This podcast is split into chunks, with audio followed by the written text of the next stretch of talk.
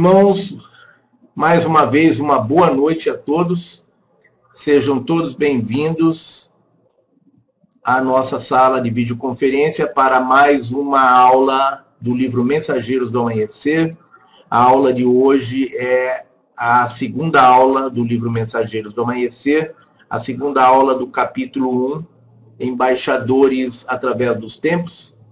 A aula de hoje começa na página 20, 23 do livro impresso e ou na página 11 do e-book, no parágrafo Vocês são seres magníficos. Queremos transmitir a todos o nosso abraço carinhoso, sintam-se carinhosamente abraçados. Agradecemos a todos vocês por estarem aqui conosco, por estarem nos acompanhando a nossa gratidão a todos, o nosso abraço carinhoso, uma boa aula a todos. Vocês são seres magníficos, membros da família da luz. E vieram à Terra nesta época com a missão de criar a mudança, dar o um salto, prestar assistência na transição. O amor é a chave. O amor é o que forma o universo. A tecnologia atual da Terra só se desenvolve até determinado ponto, porque a humanidade ainda não entendeu que o amor é necessário. O amor é necessário para a evolução. O amor é necessário para que se possa ir além dos limites da tecnologia que normalmente nós conhecemos.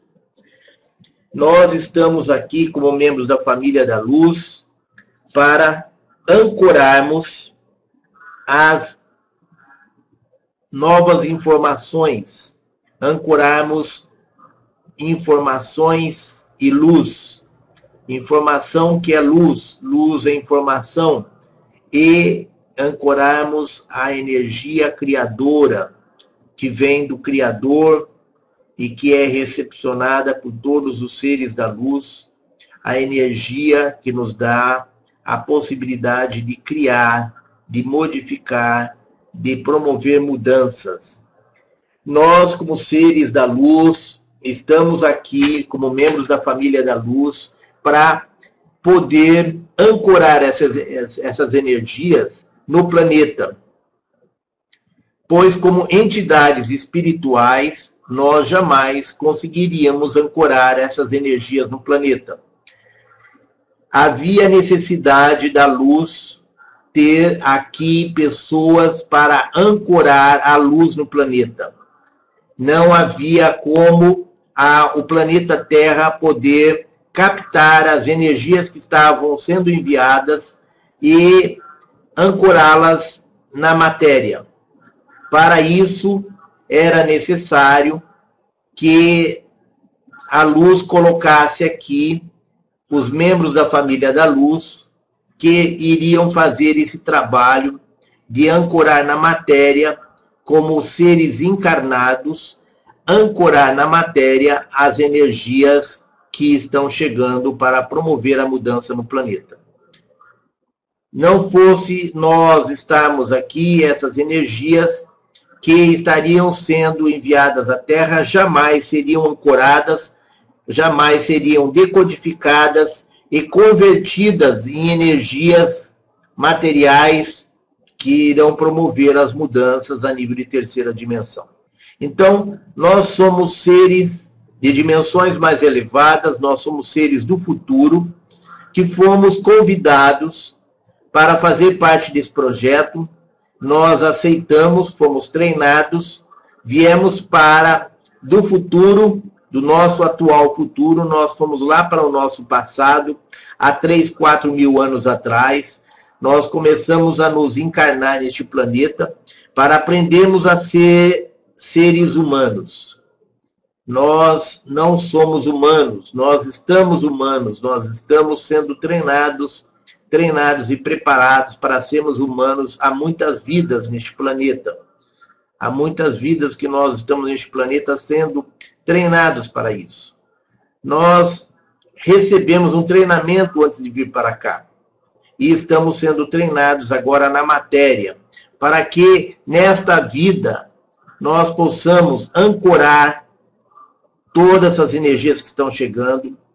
E para isso nós precisamos, antes de estarmos prontos para ancorar essas energias, nós precisamos despertar, nós precisamos estar consciente de quem nós somos, do que estamos fazendo aqui. Precisamos estar conscientes de qual é a nossa a razão da nossa estada aqui, qual é a nossa missão espiritual aqui no planeta. Toda essa esse despertar de consciência, ele é direcionado para que nós possamos lembrar quem nós somos, lembrar tudo aquilo, todas as informações que nós recebemos antes de vir para cá, todas as informações que nós temos recebido durante a noite, enquanto dormimos, que o nosso espírito sai do corpo e vai para o comando estelar, vai para junto dos nossos irmãos estelares, onde recebe as informações e as orientações sobre o trabalho que vai estar sendo desenvolvido aqui neste planeta por nós, pelos membros da família da luz. Então, nós temos um compromisso que nós assumimos quando nós fomos convidados e aceitamos estar aqui. Nós não estamos aqui para ter uma vida material como os, os demais seres da terra, como os demais filhos da terra. Nós somos filhos do sol, nós somos filhos da luz, nós somos elementos da família da luz, membros da família da luz, que foram convidados para vir para cá, para serem treinados a serem humanos. E nós recebemos um treinamento antes de vir para cá, para que através nosso treinamento como seres humanos, nós estivéssemos aptos para, nesta atual vida, ancorarmos toda essa energia aqui no corpo de Gaia e despertarmos, descobrirmos quem nós somos e utilizarmos os nossos poderes que nós vamos readquirir à medida que lembrarmos quem nós somos, usar esse poder para executar esse trabalho de ajudar na preparação da transição planetária. Então, irmãos, nós somos a chave, nós somos o instrumento da luz, somos os instrumentos da luz para promover essa mudança. Nós somos os agentes transformadores da humanidade, os agentes transformadores de consciência e as âncoras, as antenas que irão receber as energias transformadoras que vêm do Criador primordial através do nosso Sol. E nós vamos utilizar essas energias para promover a elevação da frequência vibratória de Gaia, para que Gaia se torne mais consciente da sua função, para que Gaia esteja pronta para fazer a transição planetária. Nós estamos incumbidos de converter energias em matéria. Essa é a nossa função. Por isso, nós, como membros da família da luz, nós nos encarnamos na matéria, para que isso pudesse ser feito através de nós. Por isso, irmãos, é imprescindível que nós façamos meditação, que nós despertemos, que nós façamos meditação e nos coloquemos como instrumentos da luz, nos coloquemos como, nos mantenhamos harmonizados com o Criador, com a fonte, nos fundindo com o Criador, com a fonte, e nos colocando como instrumentos da luz, para que essas energias que nós vamos estar ancorando, elas possam chegar a outras pessoas que estão à nossa volta, para que ela possa chegar no corpo de Gaia e promover a elevação da frequência vibratória de Gaia. Nós precisamos entender compreender perfeitamente a nossa função aqui. Nós não estamos aqui para ter uma carreira profissional, para ter status, para nos preocuparmos com a compra de um carro novo todo ano, para termos uma, um imóvel de muito conforto. Não que isso nós não tenhamos direito a isso, nós temos direito a isso, mas isso irá acontecer naturalmente quando nós nos colocarmos à disposição da luz como instrumentos da luz, confiando na luz, mantendo a harmonização com a luz e sabendo que nós somos divinamente guiados, que nós somos supridos na medida das nossas necessidades, quando nós nos colocamos nas mãos do Criador, confiando no Criador, e nós seguimos cumprindo com as nossas missões espirituais. A partir do momento que a nossa preocupação passa a ser o nosso foco e não nossa preocupação passa a ser apenas em função da vida espiritual, a vida material ela é necessária e ela por si só ela é gerida pelos nossos auxiliares invisíveis, pelos nossos irmãos estelares. Porque nada acontece por acaso, nós somos divinamente guiados e tudo está programado e não compete a nós apenas cumprir com o nosso papel como instrumentos da vontade divina, deixando que a vontade divina flua e fale através de nós. Nós vamos dar uma prova de confiança no Criador primordial, uma prova de confiança no comando estelar do planeta, e vamos abrir caminho para que nós sejamos divinamente supridos sejamos divinamente guiados e supridos pelas forças divinas, sem necessidade de estarmos preocupados, sem necessidade de, de estarmos com medo sem a, do amanhã, sem a necessidade de estarmos querendo, por insegurança, sempre estar no comando de todas as coisas. É necessário que nós tenhamos essa postura, irmãos que a gente confie na fonte, confie no Criador, se mantenha harmonizado a ela, que a gente deixe as coisas acontecerem, fluírem. É preciso que nós não sejamos omissos diante da vida, omissos da nossa função espiritual. Nós não devemos, nós não viemos aqui para ignorarmos a matéria. Nós vivemos na matéria e precisamos manter o corpo, manter as nossas condições, mas sem ambições, sem passar outras pessoas para trás. À medida que nós queremos levar vantagem em tudo, nós estamos renegando a nossa espiritualidade, a nossa evolução. Então, nós estamos sempre prontos devemos estar sempre prontos a servir a luz, não importa como, nem quando, nem onde. Nós temos o poder de transformar, o poder de mudar as coisas, e nós temos apenas que manter a harmonia, nos mantemos disponível para que a fonte o faça através de nós nós não temos nenhuma autoridade no sentido de fazer com que a vida funcione do jeito que nós queremos, no sentido de fazer com que a vida nos esteja sempre disponível para que nós possamos alcançar tudo que nós queremos. Nós temos um roteiro previamente definido que não é rigoroso o roteiro previamente definido nesta vida, que é o nosso destino. Mas esse destino, irmãos, não é algo que está fechado. Ele é uma sucessão de eventos que nós mesmos criamos, mas que podem ser modificados, esses eventos, esses eventos que estão prestes a acontecer, que estão começando a acontecer, eles precisam que nós tenhamos nesses eventos uma participação efetiva, que nós estejamos presentes participando desses eventos de uma forma consciente e como instrumentos da luz, sendo divinamente guiados por eles. Não nos compete servir de massa de manobra para as forças da não-luz.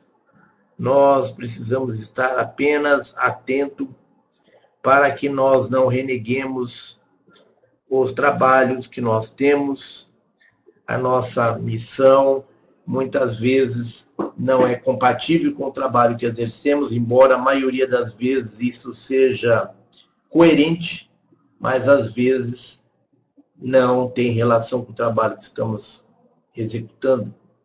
Então, compete aos irmãos estarem sempre atentos, tentando identificar em cada coisa que comem, que bebem, em cada coisa que fazem, a palavra de Deus falando com vocês, falando através de vocês durante todo o nosso processo de despertar. Vamos abrir canais através do processo de despertar, vamos abrir canais para que nós possamos, durante as nossas meditações, receber as devidas orientações sobre a melhor maneira de proceder, a melhor maneira de reagir. Nós temos muitas possibilidades de executar coisas durante uma determinada vida. Só que as coisas que são mais importantes, que são essenciais, estão especificadas.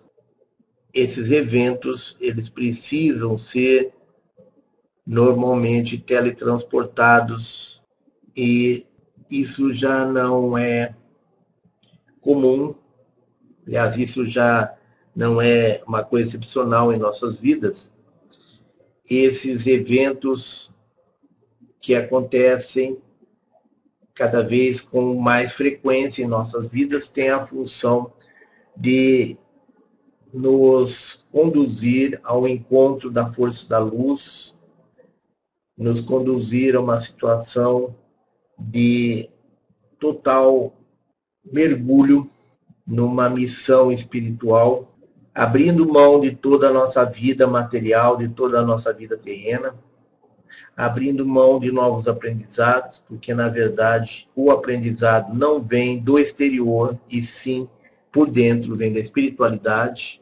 Então, nós abrimos mão de carreiras profissionais, nós abrimos mãos de estudos de estudos de carreira profissional, porque este momento que nós estamos vivendo não é um momento de crescimento, mas sim é um momento, não é um momento de crescimento na matéria, e sim um momento de crescimento espiritual.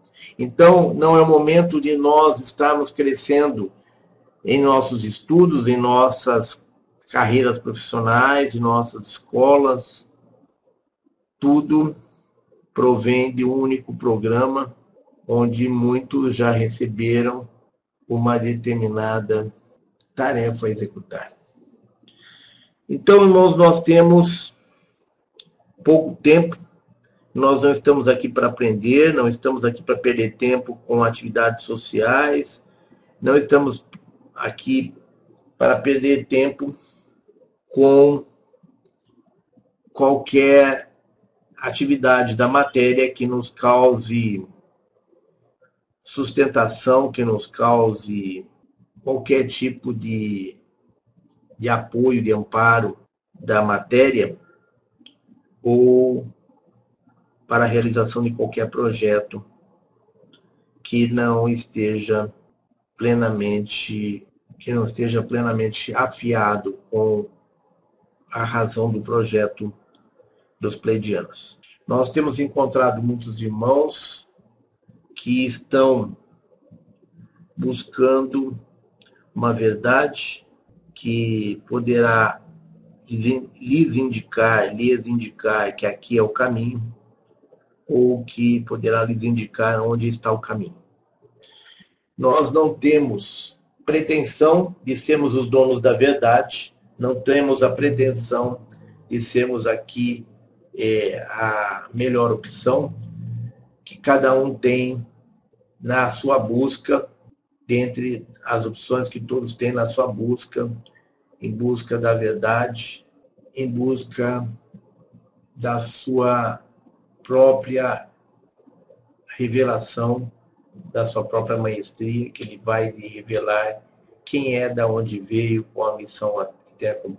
Nós estamos neste momento, sendo acompanhados pelos nossos irmãos pleidianos, que nos dizem, irmãos, que tudo está caminhando conforme o planejado.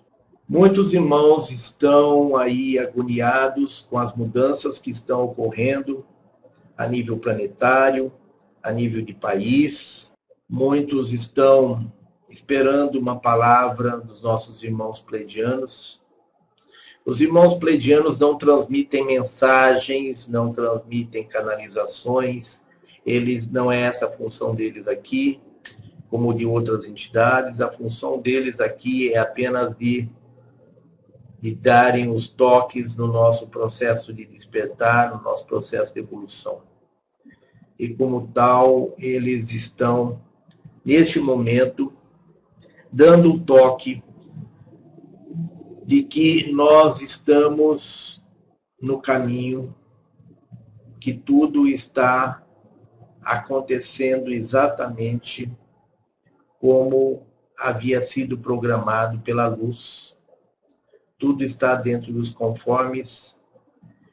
Nós devemos nos manter harmonizados, devemos cumprir com a nossa função como instrumentos da luz, descobrir com a nossa missão e cumprir com essa missão, para que a luz possa concretizar o seu projeto para com a Terra.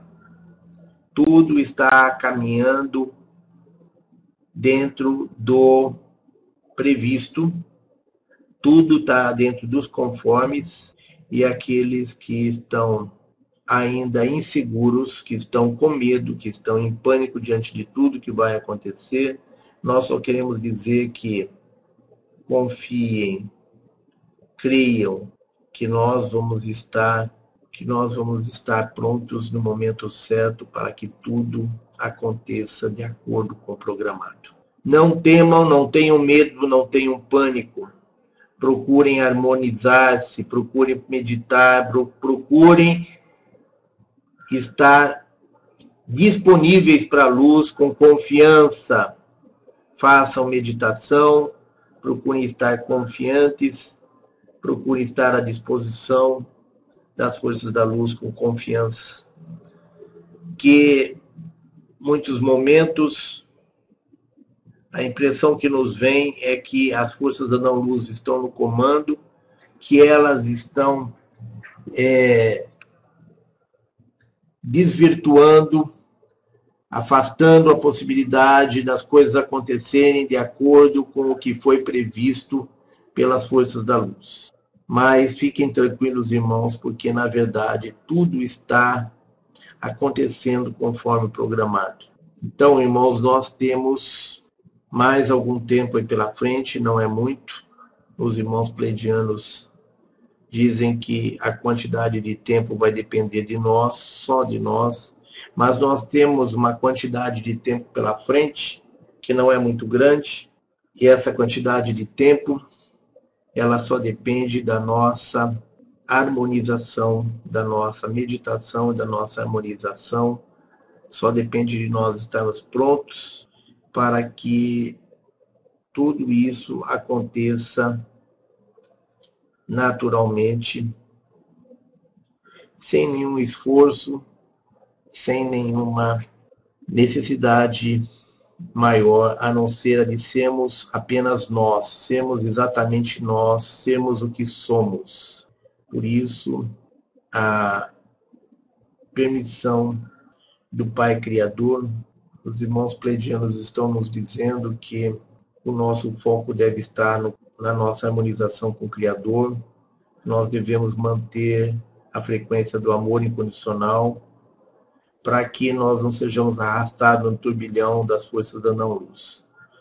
Estejamos atentos a isso e vamos entregar a nossa energia que vamos estar recebendo a Mãe Gaia. Nós somos o transporte, somos os mensageiros. E nós vamos colocá-las disponíveis.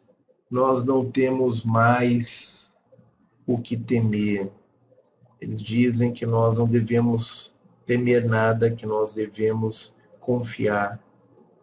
fazer a nossa parte e confiar. Irmãos, vamos voltando ao texto da nossa aula. Vocês são seres magníficos, membros da família da luz, e vieram à Terra nesta época com a missão de criar a mudança, dar o salto, prestar assistência na transição. O amor é a chave, o amor é o que forma o universo. A tecnologia atual da Terra só se desenvolve até determinado ponto, porque a humanidade ainda não entendeu que o amor é necessário, mesmo para o desenvolvimento de tecnologias. A energia pode tomar todas as formas de criatividade, mas quando uma pessoa está, está lidando com ódio e ganância, ou qualquer outra emoção que não caminhe em direção à luz, não lhe é permitido ir muito longe. Existe apenas uma certa quantidade de informação disponível para esse tipo de vibração. O amor é o tijolo básico da construção. Portanto, quando alguém tem amor, tem todas as possibilidades trazer de volta o conceito de luz, que é informação, e amor, que, que é criatividade, é o plano. É necessário que renegados como a família da luz venham a um sistema que tem sido basicamente sombrio há eons para mudá-lo. Nós somos renegados onde estamos. Como dissemos, nosso sistema, nosso próprio sistema necessita de transformação. Estamos trabalhando como uma ponte, um elo, através da família da luz em vários sistemas, para mudar o nosso próprio sistema. A vossa elevação de consciência pelo amor e responsabilidade nutre-nos, reabastece-nos e expande a nossa consciência para podermos evoluir. Portanto, da mesma forma que nós somos amigos, guias e auxiliares para vocês, vocês também o são e nos ajudam. Então, a vossa elevação de consciência pelo amor e responsabilidade nutre-nos, abastece-nos e expande a nossa consciência para podermos evoluir. Portanto, da mesma forma que nós somos amigos, guias e auxiliares para vocês, vocês também nos ajudam. Aonde essa transição vai levá-los? Nós gostaríamos de vê-los qualificados para um dia construir mundos conscientemente. Vocês estão sendo preparados para um dia semear e ser as espécies plantadas em diversos mundos novos, à medida que eles vão sendo formados, e como arquivaram em vossa memória a história do que aconteceu, do que ocorreu aqui na Terra, serão capazes de conscientemente ensinar e indicar o caminho para os outros mundos. Então, irmãos, nós somos renegados aqui na Terra porque nós, aqui na Terra, não somos bem-vindos, já que nós somos os agentes de mudança, os donos do planeta, os donos da Terra, não nos querem aqui, nós não somos bem-vindos aqui. Da mesma forma, os pleidianos não são bem-vindos lá nas Pleiades, onde está havendo um movimento que tem reflexo com o que está sendo planejado de dar início aqui à humanidade. Isso vai estar sendo executado de maneira que esse projeto possa. Um minutinho, irmãos, que nós perdemos a conexão com nossos irmãos pleidianos. Então, irmãos, da mesma forma que nós estamos enfrentando problemas aqui, os irmãos pleidianos estão enfrentando problemas lá nas Pleiades, no futuro, não na nossa época atual, mas no futuro, problemas que tiveram início aqui no planeta Terra. Problemas de tirania, problemas de arbitrariedades que os povos estão cometendo uns sobre os outros e que tiveram origem aqui nesse, nesse nosso presente aqui na Terra e vai atingir vários pontos do universo no futuro. Essas perspectivas não são boas diante do que de algo que aconteceu aqui na Terra, que é o domínio da Terra, do planeta e da humanidade por seres da não-luz. Para que isso pudesse ser alterado, os nossos mentores vieram lá do futuro para interferir neste momento presente como seres encarnados, porque a espiritualidade não pode interferir no livre-arbítrio da Terra e da humanidade. Para isso, o Comando Estelar pediu às pessoas interessadas em participarem, nós lá do futuro, fôssemos para o passado e encarnássemos aqui como voluntários para trabalhar no sentido de conscientizar as pessoas para este momento, para o que está para acontecer. Nós não estamos aqui para sermos apenas mais um. Nós estamos aqui com uma missão especial, especial e nós estamos percebendo que toda a verdade já está contida dentro de nós. Nós não estamos aqui para aprender. Aliás, os nossos irmãos pleidianos nos dizem que nesta atual vida nós não viemos para aprender, nós viemos apenas para nos identificarmos, viemos apenas para descobrirmos o nosso caminho. Nós estamos aqui apenas para ancorar as energias, para ajudar no despertar do planeta, para ajudar na elevação do nível de consciência. Nesse mesmo momento, no futuro, os irmãos pleidianos enfrentam problemas gerados por nós, que chegou até o futuro e que precisava ser contido para que ele não se expandisse por todo o nosso, a nossa galáxia, por todo o universo. Esse problema precisou que resolver esse problema havia necessidade de que houvesse pessoas encarnadas para poder direcionar as energias e promover os eventos que iria nos possibilitar o nosso relacionamento com esses irmãos que vêm, que são os nossos irmãos estelares, que vêm para nos orientar, para que neste momento nós pudéssemos ser usados pela luz como instrumentos materiais para que materialmente a coisa se manifeste, torne realidade, se concretize nessa dimensão, nessa terceira dimensão, para que nós possamos em seguida, nós estamos sendo neste momento os instrumentos que permitem que as forças espirituais operacionalizem a nível de terceira dimensão as forças espirituais precisavam de um corpo físico para que se pudessem fazer as coisas na matéria.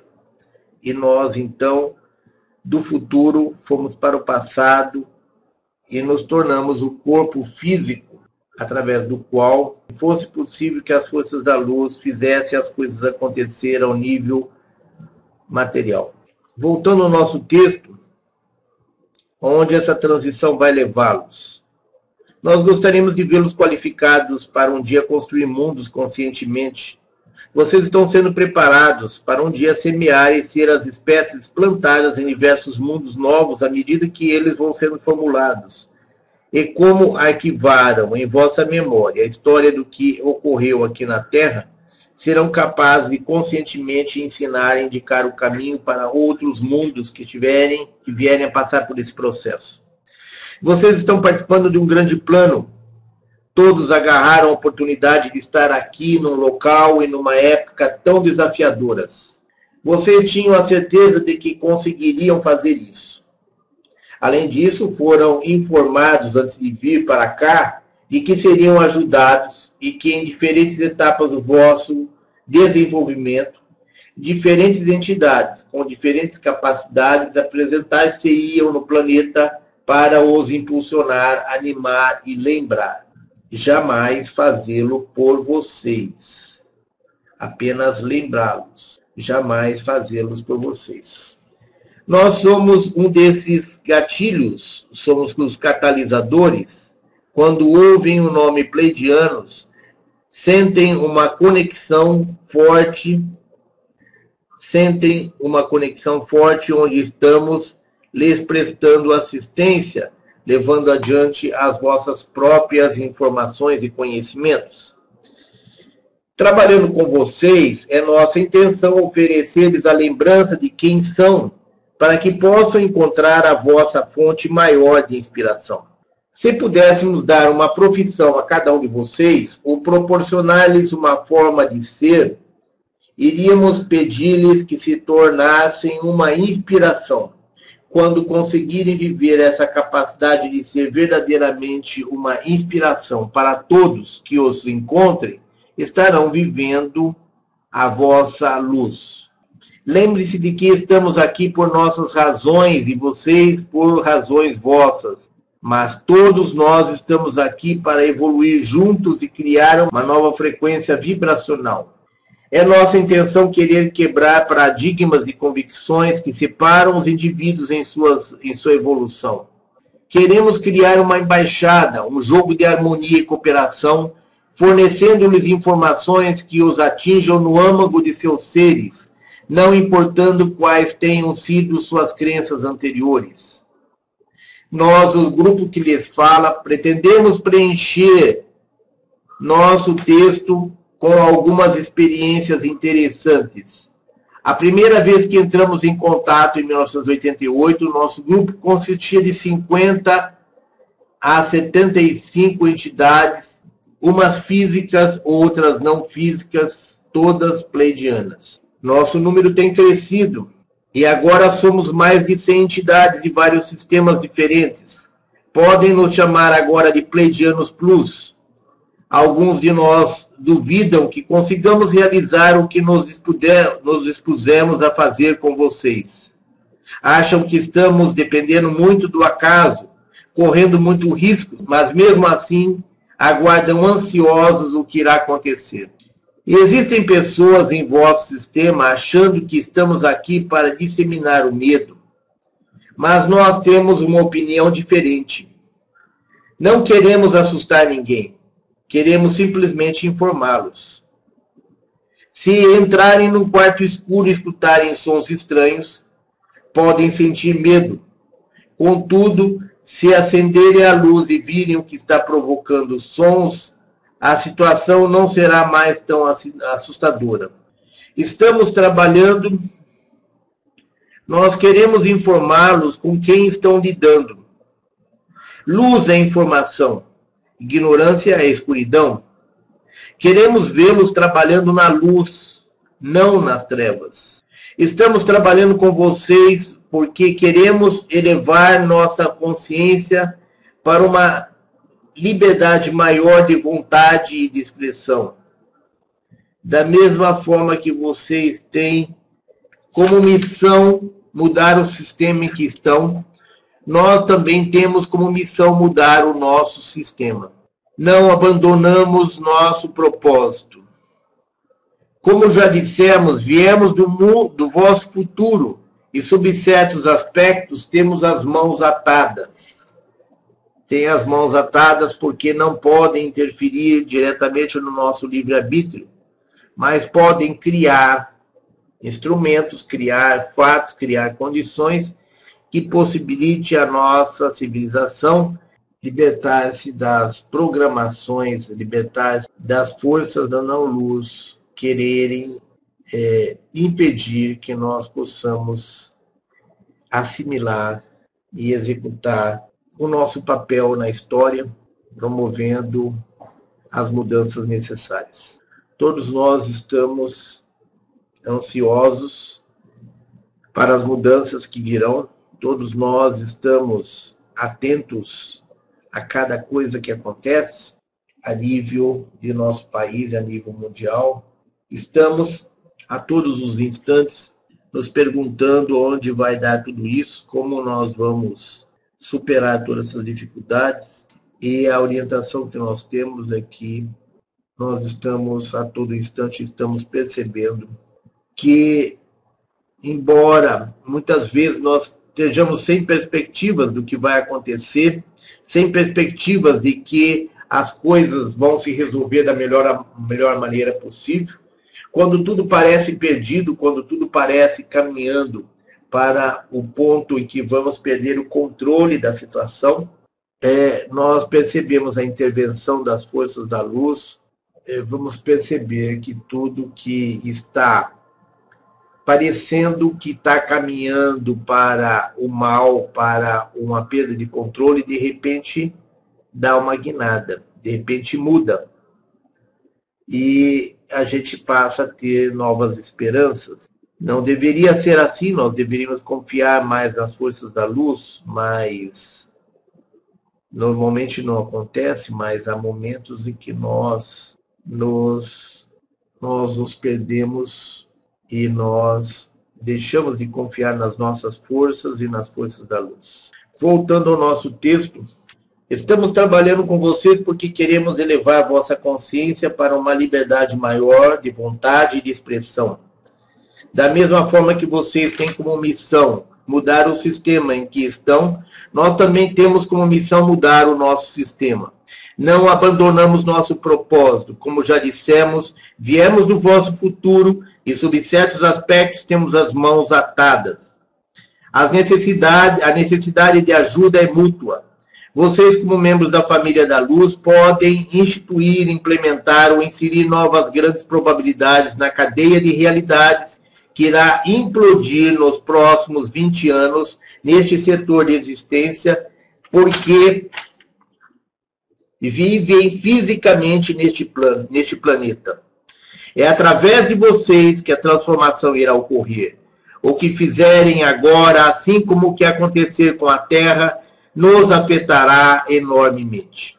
Então, se nós fôssemos entidades espirituais, não estivéssemos encarnados no planeta, as forças da luz não poderiam estar ajudando a humanidade do jeito que está ajudando, dando orientação a esses seres que passaram a constituir os nossos, a nossa esperança, a esperança de que um dia o nosso planeta se torne um lugar melhor.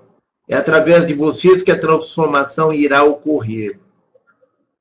Porque nós somos seres materiais e por isso temos a condição de, como instrumentos da luz, intervir a nível material. Fôssemos nós apenas entidades espirituais, não conseguiríamos concretizar isso. Estamos aqui para dar assistência, ensinar e evoluir enquanto atravessamos esse processo juntos. Estamos expondo nossa versão dos fatos apenas para os levar a uma conscientização mais elevada. Não pretendemos afirmar que somente esta é a versão correta. Todo esse ensinamento está sendo ministrado com um objetivo maior em nossas mentes. E as histórias que vamos contar-lhes foram designadas para elevá-los a um plano superior de consciência. Essa é a nossa intenção. Então, a intenção dos pleidianos é apenas essa: a de nos conduzir através de um processo de despertar, de um processo de, de, de conscientização, para que nós possamos, através das histórias que eles nos passam, conseguir captar a essência da coisa e elevar os nossos níveis de consciência, expandir a nossa a nossa visão da verdade, contudo sem se deixar abater pelas pequenas coisas. As histórias que os nossos irmãos pleidianos nos trazem servem para ativar códigos dentro de nós, servem para expandir a nossa consciência, para o todo para a razão maior de todas as coisas. Tudo o que vem, tudo o que vem dos nossos irmãos pleidianos não pode ser interpretado ao pé da letra, literalmente. Por quê? Porque são histórias que eles nos criam para despertar a nossa consciência para o todo. E para isso, eles utilizam-se de histórias que nem sempre serão verdadeiras e nem sempre serão as mesmas. Por que não serão verdadeiras? Porque elas são apenas histórias que são verdadeiras no momento que elas são reveladas para nós. Porque elas nos trazem códigos de ativação para novas verdades. À medida que essas novas verdades são ativadas, Aquelas histórias que os nossos irmãos pleidianos nos contaram, elas já não são mais verdadeiras, porque porque nós já temos um outro nível de consciência e aquilo que parecia que era verdadeiro naquele momento já não mais será verdadeiro para nós. Então, tudo tem uma razão de ser. Tudo que vocês estão recebendo de informação dos pleidianos, ela é verdadeira no momento que vocês recebem, que vocês se identificam com ela. Quando vocês conseguem dar um passo adiante, aquela história, ela já não é tão verdadeira como ela foi antes, porque ela já atingiu o objetivo de abrir canais para que códigos de ativação das vossas verdades, para que esses códigos fossem ativados e a verdade de cada um fosse liberada, viesse à tona. Então, as histórias que os nossos irmãos pleidianos contam, elas não são de todas inverídicas, mas elas têm uma função que não nos é dada a chance de perceber de uma maneira geral. Elas têm um objetivo que não nos é dada a chance de perceber que esse objetivo abre possibilidades muito maiores do que aquela que nós estamos acostumados esse objetivo que nós pretendemos que seja revelado a cada um dos seres humanos, ele está codificado, as metas a serem atingidas, as razões de estarmos aqui, quem somos nós, quem fomos nós, tudo isso, irmãos, está contido em nós mesmos. Tudo isso está dentro de nós. Tudo isso só precisa ser lembrado. Esses códigos só precisam ser ativados. E para que esses, esses códigos sejam ativados, os pleidianos têm, têm que trazer-nos histórias. Histórias que vão perder sua razão de ser depois que ativarem os nossos códigos. Então, depois que essas histórias ativam, serve como instrumento para ativar nossos códigos, elas deixam de ser importantes, elas deixam de cumprir a sua, a sua função de despertar ao, aqueles seres da humanidade. Tudo se transforma de um dia para o outro, de uma hora para outra. Tudo está em constante evolução, tudo se transforma e a verdade ela é revestida de sentidos que só são válidos por camadas. A verdade de uma camada não é a verdade de outra camada, ou seja, a verdade de uma realidade não é a mesma camada de outra realidade. Existe sim, acima dessas árvores, que compõem as nossas verdades, uma essência que é verdadeira, mas que ela está manifesta na nossa dimensão, na Terra, como se fossem árvores diferentes. Cada verdade dessa se manifesta de uma forma diferente embora a semente fosse a mesma, embora a semente fossem iguais, cada árvore vai crescer de uma maneira, vai crescer num tempo diferente, e nós vamos ser sempre eternamente gratos por toda a essência que nos é revelada e que nos permite ver a verdade que está além das aparências contidas nas histórias que nos são trazidas pelos pleidianos. Essas histórias cumprem a sua função no momento em que nós temos contato com ela.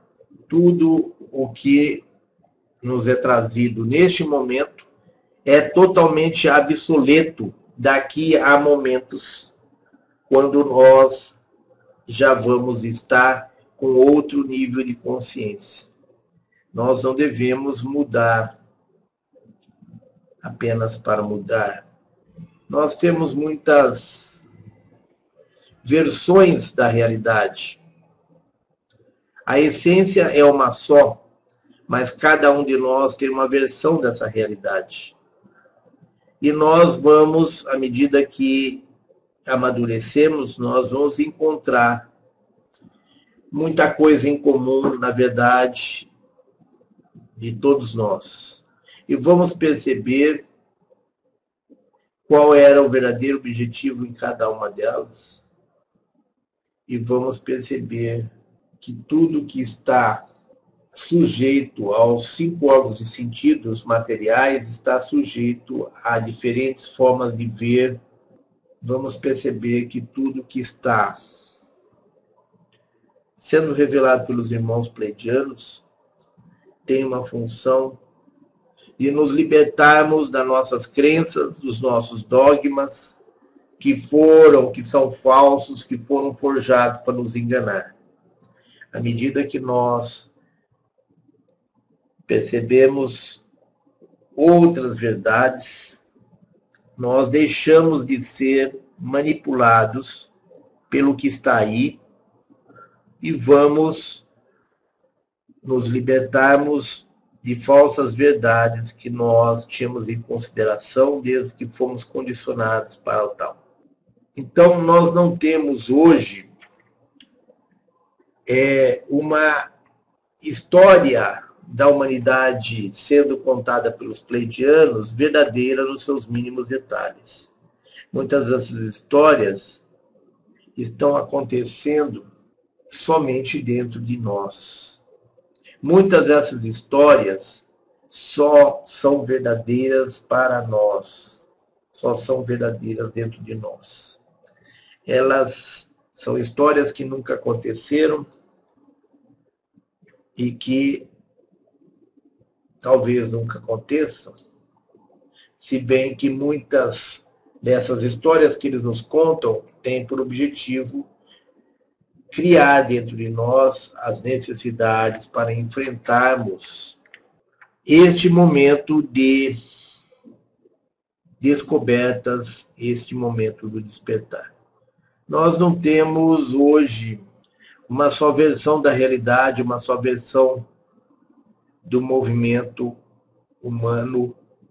Nós temos apenas meias histórias que os irmãos pleidianos nos trazem, com o objetivo de nos juntarmos em torno de verdades que sejam as mais verdadeiras durante todo o tempo que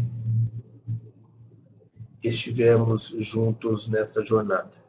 Nós temos hoje uma mente racional que dirige a nossa forma de raciocínio, uma mente racional que nos conduz na análise e interpretação das coisas, que nos conduz no entendimento do que é a nossa verdade, que nos conduz através de interpretações pessoais visões pessoais daquilo que é uma verdade maior. E essa mente racional, que se utiliza da análise de rótulos, que se baseia em sua análise, que se baseia em rótulos para fazer a sua análise e o seu julgamento, ela varia de um ser para o outro, mesmo que a o fato seja o mesmo, a interpretação difere de uma pessoa para outra, por quê? Porque nós usamos a nossa mente racional.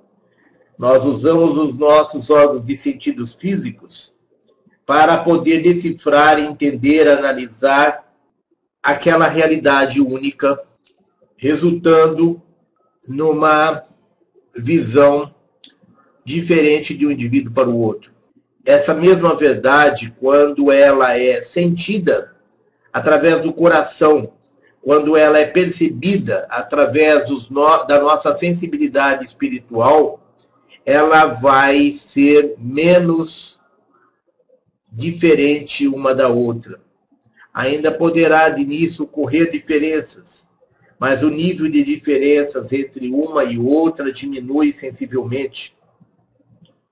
Porque nós passamos a utilizar o filtro do coração, passamos a utilizar a nossa alma para entender, decifrar as coisas. E o que nós percebemos é que os irmãos pleidianos trabalham com esta possibilidade. Trabalham com a possibilidade da maioria de nós estar ainda envolvidos pela matéria, pela densidade da terceira dimensão, e não conseguir utilizar essa sensibilidade espiritual para perceber a verdade que está por trás de todas as coisas, a verdade única, correndo o risco de cada um ter uma interpretação diferente, utilizando para isso apenas os seus sentidos físicos. Uh, nós temos que nos libertar desta avaliação racional, linear, desse pensamento linear que nós temos, para que nós possamos realmente entender a essência da coisa, perceber toda a dimensão da coisa. Nós temos visto aí irmãos que nos mandam e-mails com dúvidas por causa de pequenas incoerências que existem dentro dos próprios ensinamentos pleidianos. Pequenos detalhes que eles dizem aqui de um jeito e lá no outro livro eles dizem de outra maneira, ou às vezes dentro do próprio livro é dito de maneiras diferentes. Muitas vezes os irmãos que mandam um e-mail para nós estão apenas apegados à forma e não à essência da coisa. Eles estão preocupados com detalhes e não estão alcançando a essência dos ensinamentos pleidianos, o que realmente os pleidianos quiseram dizer com o todo daquelas informações. Muitas vezes esses irmãos estão mais preocupados em achar falhas, incoerências nos ensinamentos, do que propriamente em adquirir sabedoria, adquirir conhecimento. Muitos estão mais preocupados em nos testar, em ver se nós realmente somos canais dos pleidianos, se nós estamos realmente trabalhando junto com os pleidianos. Nós temos tido aí uma quantidade bastante grande de irmãos que nos mandam e-mails com charadas para que nós possamos resolver, para ver se realmente nós estamos conectados com os pleidianos. Irmãos que nos mandam e-mails querendo, mandando informações incompletas e querendo que os pleidianos lhes digam os detalhes que eles não nos passaram estão nos confundindo com leitor de sorte. Estão nos confundindo com oráculos. Estão nos confundindo com adivinhos. Não é essa a nossa função como instrumentos dos nossos irmãos pleidianos, nos ensinamentos pleidianos. Não é essa a função dos pleidianos estarem aqui para ler o futuro, para dizer para os irmãos detalhes. Só falta alguém nos mandar e-mail pedindo que os pleidianos deem o número que vai sair na Mega Sena. E aí nós poderemos, quem sabe, indicar alguém que saiba o número que vai sair, né? já que isso tudo é previamente programado, quem vai ganhar. De repente, os pleidianos podem indicar alguém que saiba, mas é provável que, dentro, que logo alguém nos mande um e-mail querendo que os pleidianos digam o número que vai sair na, na Mega Sena. Tudo isso, irmãos, demonstra que essas pessoas não entenderam, não perceberam que a função dos pleidianos não é a de ser adivinhos. Nós que estamos trabalhando com os pleidianos, nós não somos adivinhos, nós não somos leitores de sorte, nós não somos médiums de efeitos fenomênicos. Nós não estamos aqui para resolver charadas. Não é a nossa função, não é a função dos pleidianos. Nós estamos aqui, irmãos, para trazer a essência da coisa, a essência da verdade, para que cada um possa descobrir a sua verdade, para que essa essa essa essência que os irmãos estão passando através de historinhas toquem dentro de vocês certas verdades, ativem o código de liberação de certas verdades pessoais. Irmãos, nós estamos vivendo um processo de despertar para uma outra dimensão. E nós estamos vendo irmãos que estão presos a detalhes, que querem que os pleidianos digam onde está o cachorrinho que desapareceu, que os pleidianos digam aonde está um irmão de uma vida anterior, que os pleidianos digam o que aconteceu com o pai e a mãe que faleceu, onde eles estão, o que está acontecendo com eles, se eles já estão encarnados aqui na Terra. Irmãos, a nossa função não é sermos canal de consultas espirituais. A função dos pleidianos é diferente de tudo que vocês estão vendo por aí. A diferença dos pleidianos é diferente de muitos gurus que estão aí dando palestras falando sobre ufologia, sobre extraterrestre, sobre reptiliano, sobre esse planeta ou aquele planeta. A função dos pleidianos, irmãos, não é vir contar historinha, não é vir para ser objetos de consulta pessoais, para resolver problemas pessoais. Para isso, tem muitos videntes por aí, muitos deles charlatães, tirando dinheiro das pessoas, mas alguns até honestos. Tem muitos aí tarólogos, jogadores de búzios. Não é essa a nossa função, irmãos. Nos desculpem, mas não é essa a função dos pleidianos. A função dos pleidianos está relacionada a algo muito maior a uma outra dimensão, a algo muito mais, algo que está além do aqui e agora, que está além dessa matéria, que está além dos nossos probleminhas do dia a dia. A função dos pleidianos, irmãos, é ativar certas verdades dentro de nós. Muitas das histórias que eles nos contam aqui, de repente aparece outra pessoa que está em contato com os pleidianos e que vai contar, trazer uma história que foi contada pelos pleidianos e que é um pouco diferente da nossa. Então, alguém está mentindo. Então, há um embuste. Então, alguém é charlatão.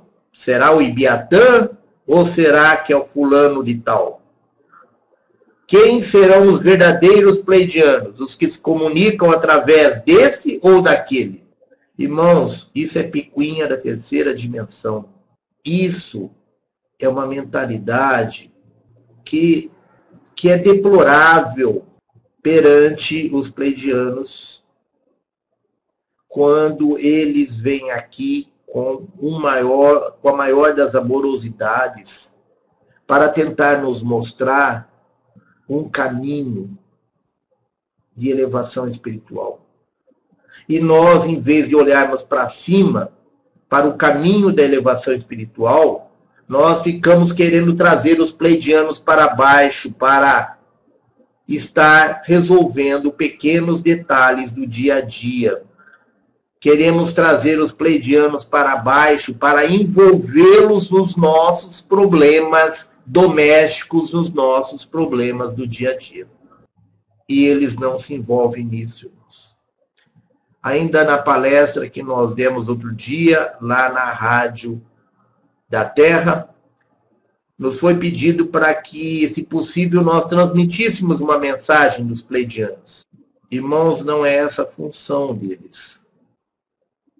Nós não estamos aqui para sermos mais um dos canalizadores, dos muitos canalizadores que estão na internet. Nós não estamos aqui para transmitir palavras açucaradas, mensagenzinhas de amor açucaradas, que não tem conteúdo, que não trazem nada de novo, tá? Tem algumas pessoas aí que estão a serviço da luz, que colocam a luz no nome e que são mensageiros dos pleidianos, se dizem mensageiros pleidianos, como são mensageiros de outros, outras famílias estelares, como são mensageiros de, de arcanjos, de anjos, arcanjos e, e querubins, essas pessoas que canalizam todo tipo de entidade e que cobram, canalizam pleidianos que vêm para fazer canalizações com horário marcado e que transmitem mensagens para fulano, ciclano e beltrano mediante pagamentos de consulta de horário marcado, essa pessoa não sabe o que são os pleidianos. E as pessoas que fazem consultas e que recebem mensagens açucaradas e sem conteúdo, lugares comuns, chavões, através dessas pessoas, que se dizem canais pleidianos não sabem, não têm a mínima ideia de quem são os pleidianos. Os pleidianos, irmãos, são Elohims. Elohims é um nível, um dos níveis mais elevados dentro da hierarquia dos anjos. Eles não estão aqui para resolver probleminhas domésticos nossos, para nos dar pequenas orientações, que se nós tivéssemos, nos dessemos se nós nos dessemos ao trabalho, nos dessemos, nos dedicássemos a fazer um pouquinho de meditação, nós iríamos ter as respostas. Se nós dessemos para nós uns minutos de meditação diariamente, todas as respostas viriam para nós. Mas nós queremos que alguém faça por nós. Nós somos, como seres humanos, acomodados Queremos tudo na boquinha, queremos que alguém faça as coisas por nós.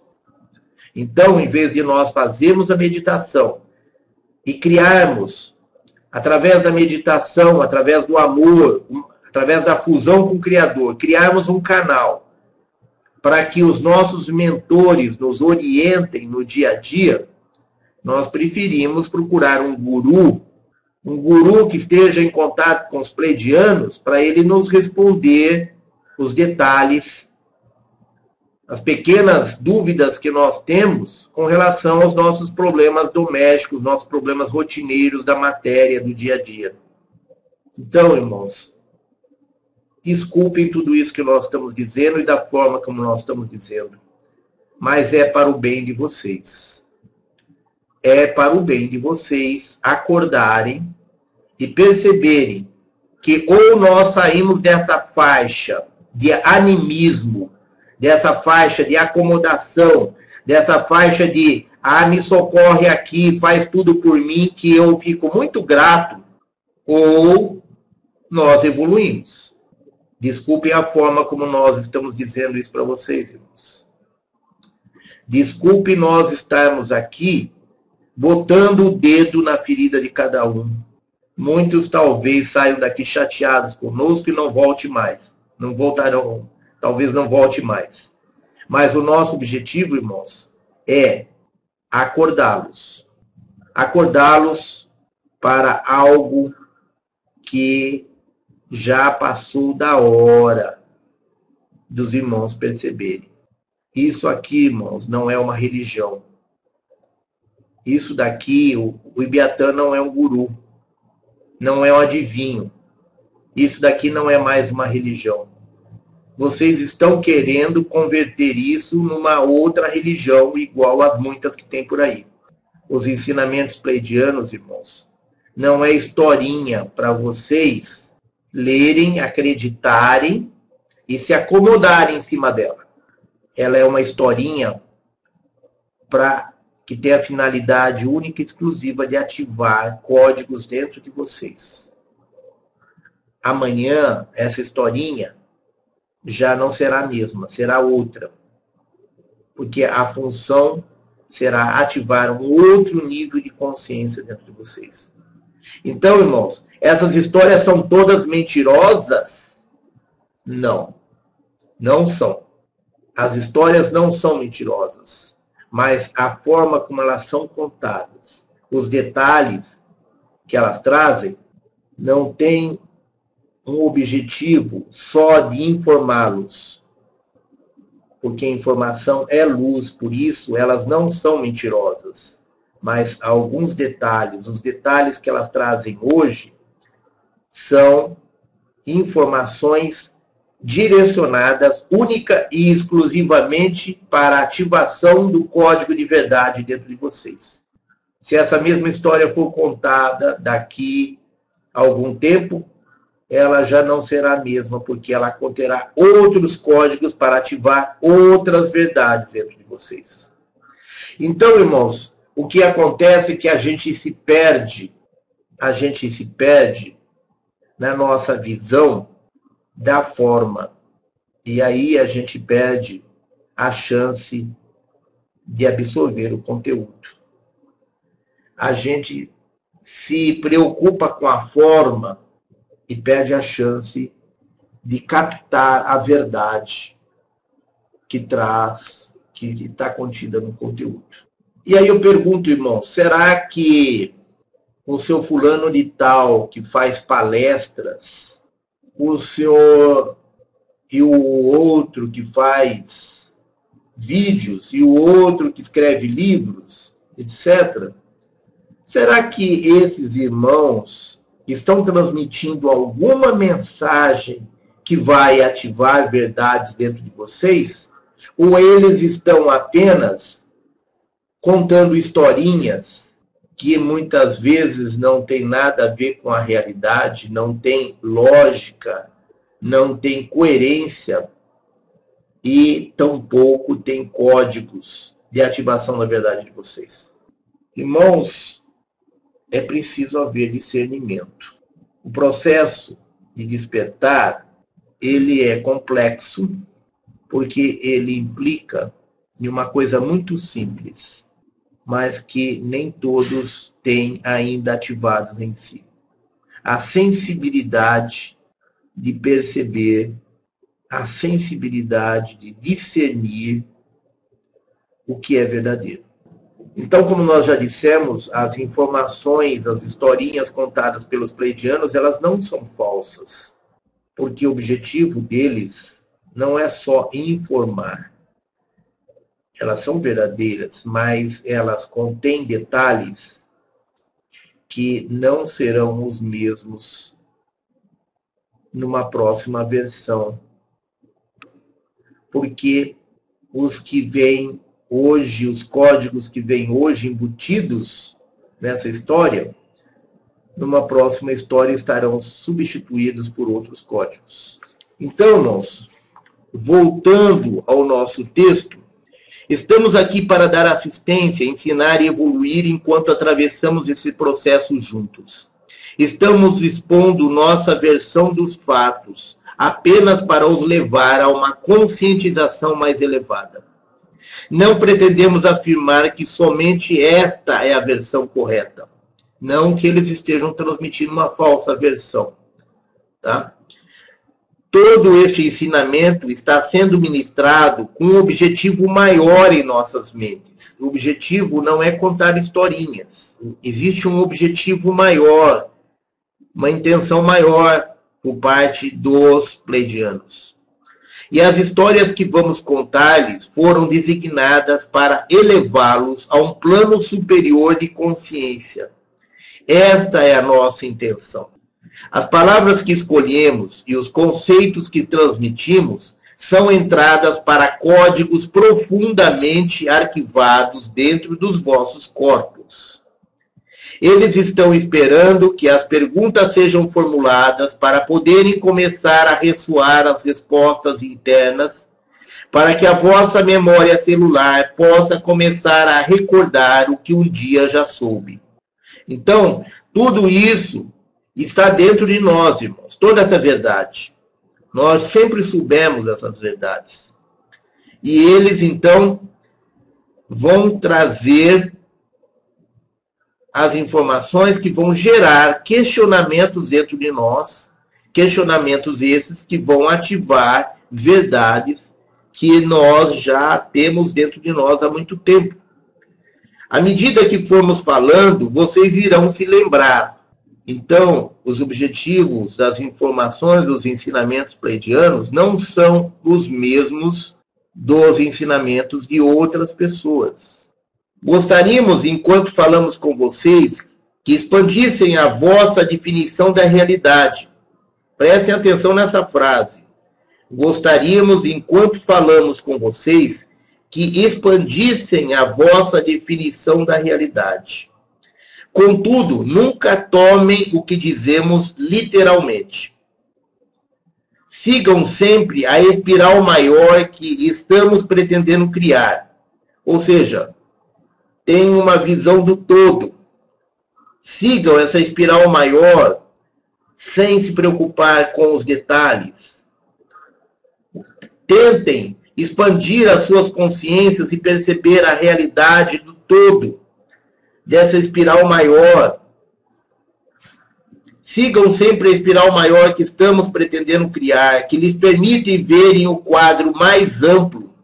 Procurem ver o quadro mais amplo, irmãos. Não se prendam aos detalhes. Nunca parem onde definimos uma ideia, pois estamos aqui apenas para abrir os vossos, vossos paradigmas vossas jaulas, para que possam começar a encontrar a ativação do conhecimento real, do verdadeiro conhecimento que está arquivado dentro de vocês. É aí que reside a informação e nós viemos despertá-la. Então, irmãos, informação é luz. Mas será que a informação é aquela que os pleidianos nos passam? Ou a informação é aquela que está dentro de nós e que os pleidianos ativam dentro das histórias que eles nos trazem? Desejamos que joguem fora conceitos que vocês prezam. Então, se vocês têm conceitos, dogmas religiosos que vocês prezam muito, se a crença de vocês num santo, num Messias, num mestre, é muito grande, comecem por jogar fora essa crença. Comecem por passar uma borracha em todos os seus dogmas. Queremos encorajá-los a não se deixarem prender a nenhuma ideia e acolherem aquilo que temem ou hesitam abraçar.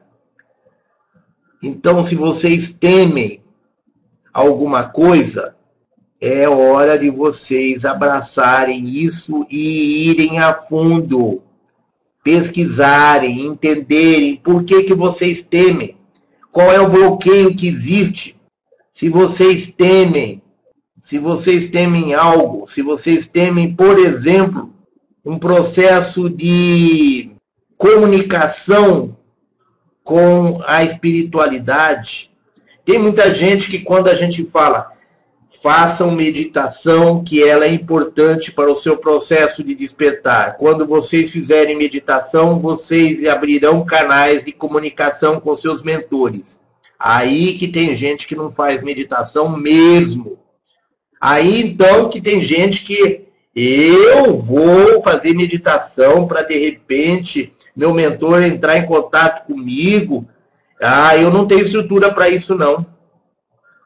Tem gente que morre de medo de ter qualquer comunicação com a espiritualidade. E é aí que não vai fazer meditação mesmo. Porque se aquela voz falar na cabeça, dentro da, da cabeça da pessoa quando ela está fazendo meditação, se um mentor, se um pleidiano falar dentro da cabeça da pessoa, ela sai correndo, gritando de dentro do seu quarto, da sua cama, da onde está fazendo meditação e nunca mais faz meditação. Então, irmãos, queremos encorajá-los a não se deixarem prender a nenhuma ideia e a acolherem aquilo que temem ou evitam abraçar. Porque é naquilo que vocês mais temem que está o maior desafio para o seu progresso, para a sua evolução. É ah, naquilo que vocês mais temem que estão os vossos demônios, que vocês devem exorcizar para conseguir ir avante no seu processo de despertar. Percebam que ao enfrentar as chamadas partes obscuras ou sombrias que existem dentro de vocês, vocês estão criando oportunidades de liberar todas as vossas preocupações. Isto nos traz de volta para o primeiro e último princípio. Qual é o primeiro e último princípio? O pensamento cria. O poder está no pensamento e na vontade. O pensamento cria, mas o poder está na vontade. A vontade, através do pensamento, cria. Não importa em que situação você se encontre, foi o poder do seu pensamento o que levou até esse local. Então, se você está doente, se você está quebrado, está, está na ruína, está, está falido, ou se você está bem, se você está com ótima saúde, se você está muito bem de vida, não importa qual seja a sua situação, se ela é boa, se ela é ruim, com certeza foi o poder do seu pensamento que levou você até onde você está. E se você conseguir perceber o pensamento que te levou a isso e conseguir fazer a mudança disso, o pensamento que te levou a um lugar ruim vai te tirar desse lugar ruim. O pensamento que te levou ao lugar bom, se você não tomar cuidado, o pensamento um outro pensamento contrário poderá te levar para o buraco. Então, irmãos, é importante que vocês entendam que a sua vida, a sua realidade, não depende de Deus, não depende de Jesus Cristo, não depende do santo não sei das quantas, não depende do arcanjo não sei das quantas, não depende de ninguém fora de nós, irmãos. Depende só de nós depende só de nós. Não adianta ficar rezando e chorando se nós temos um pensamento que age contra nós, se nós nos sabotamos com o nosso pensamento. Não adianta ficar rezando 30 Ave Maria, 40 Pai Nosso, não sei quantos credos e não sei quantas ladainhas. Não adianta buscar fora de nós aquilo que não está dentro de nós. Então, não importa em que situação você se encontre, foi o poder do seu pensamento que levou até esse local. É o conceito impecável de que o pensamento cria que irá transformar a vossa experiência e a existência planetária.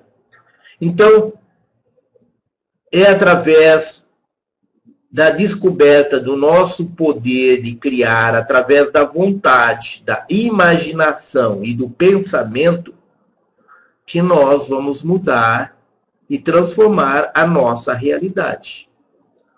Que nós vamos criar a nossa própria realidade. E sair da realidade que nós estamos e não gostamos.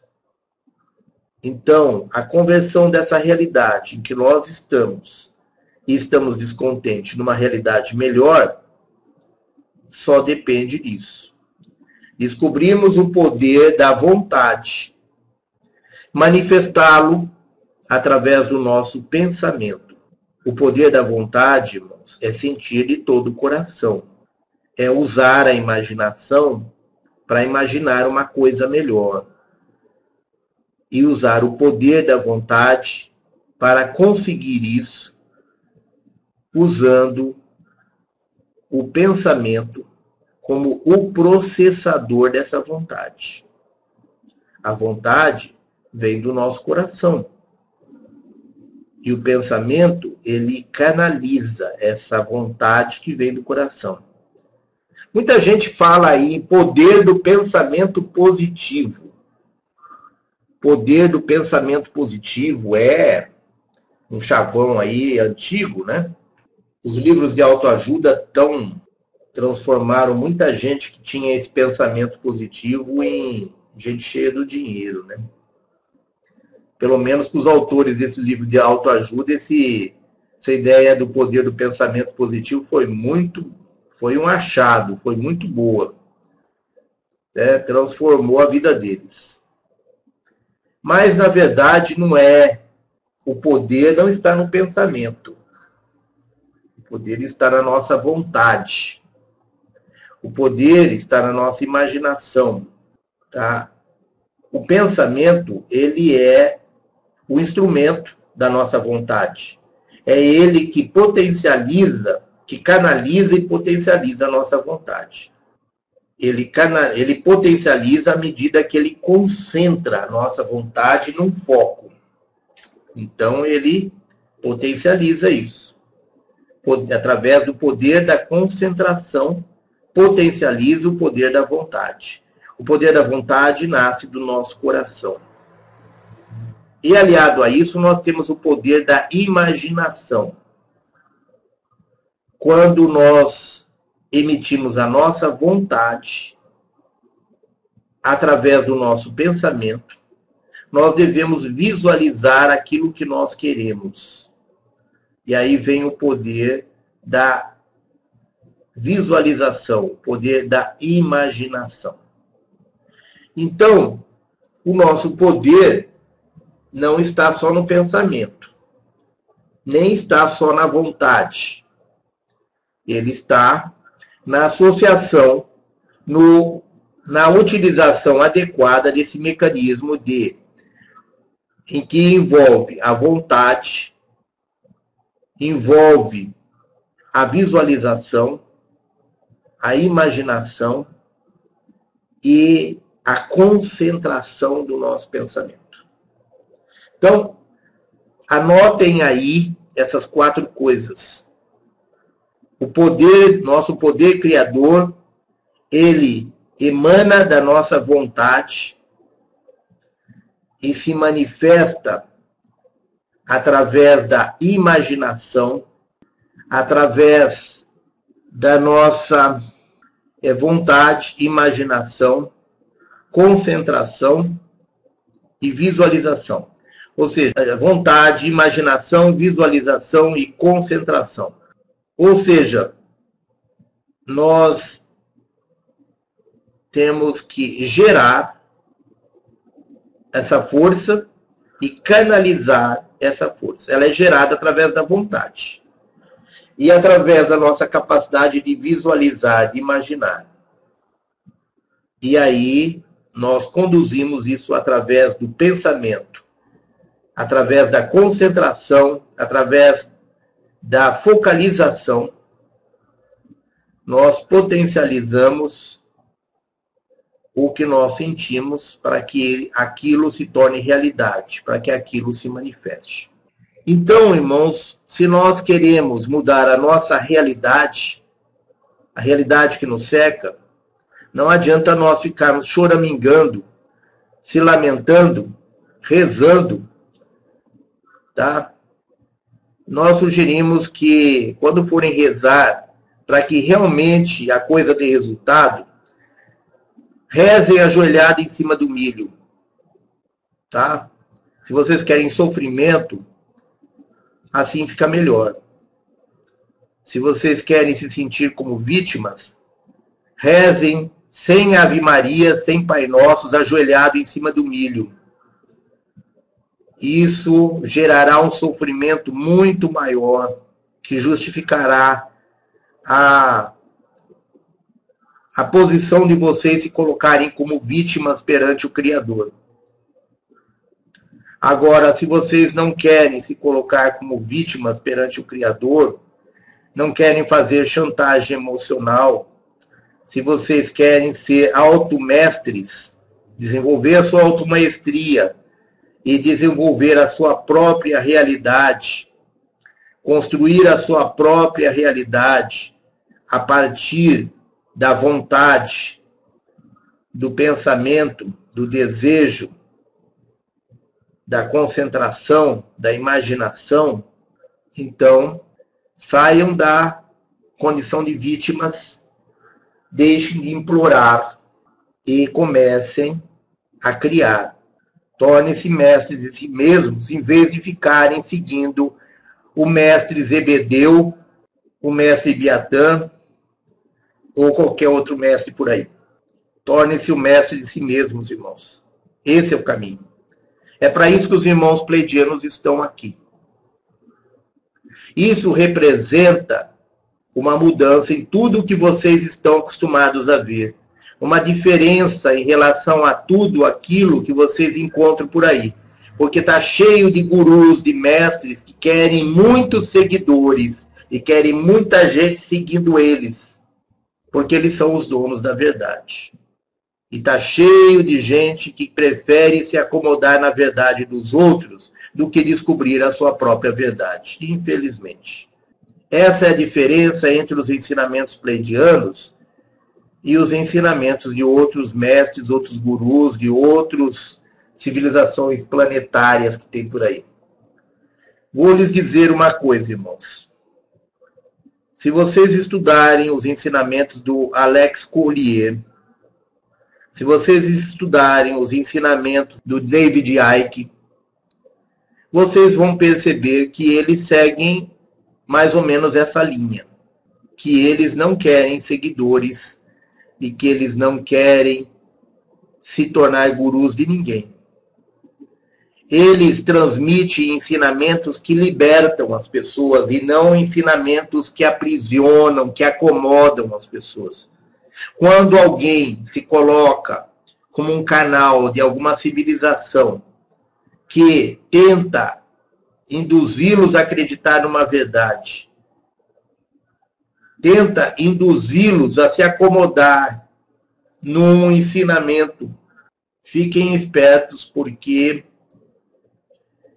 esses ensinamentos não são libertadores, eles são manipuladores. Nós não estamos aqui para revelar a verdade para ninguém e não queremos que ninguém acredite nas historinhas que são contadas aqui. Nós queremos que vocês entendam o processo e cresçam, se libertem, tornem-se autossuficientes, tornem-se independentes, tornem-se livres, seres livres, independentes, autossuficientes, que podem caminhar com suas próprias pernas, ao invés de ficar acreditando cegamente no que o mestre ou guru fulano de tal disse. Então, irmãos, aprendam a distinguir nos ensinamentos quais são os que vêm para nos aprisionar, quais os que vêm para nos libertar. Quem não conhece ainda, os ensinamentos do David Icke, os ensinamentos do Alex Collier, e tem outros mais aí, tá? Numa outra oportunidade a gente cita alguns outros. São pessoas que, der, que cujos ensinamentos são libertadores e que merecem ser estudados, além dos ensinamentos dos irmãos pleidianos. Quanto a outros ensinamentos, irmãos, não vamos entrar em detalhes. Nós não estamos aqui para julgar ninguém.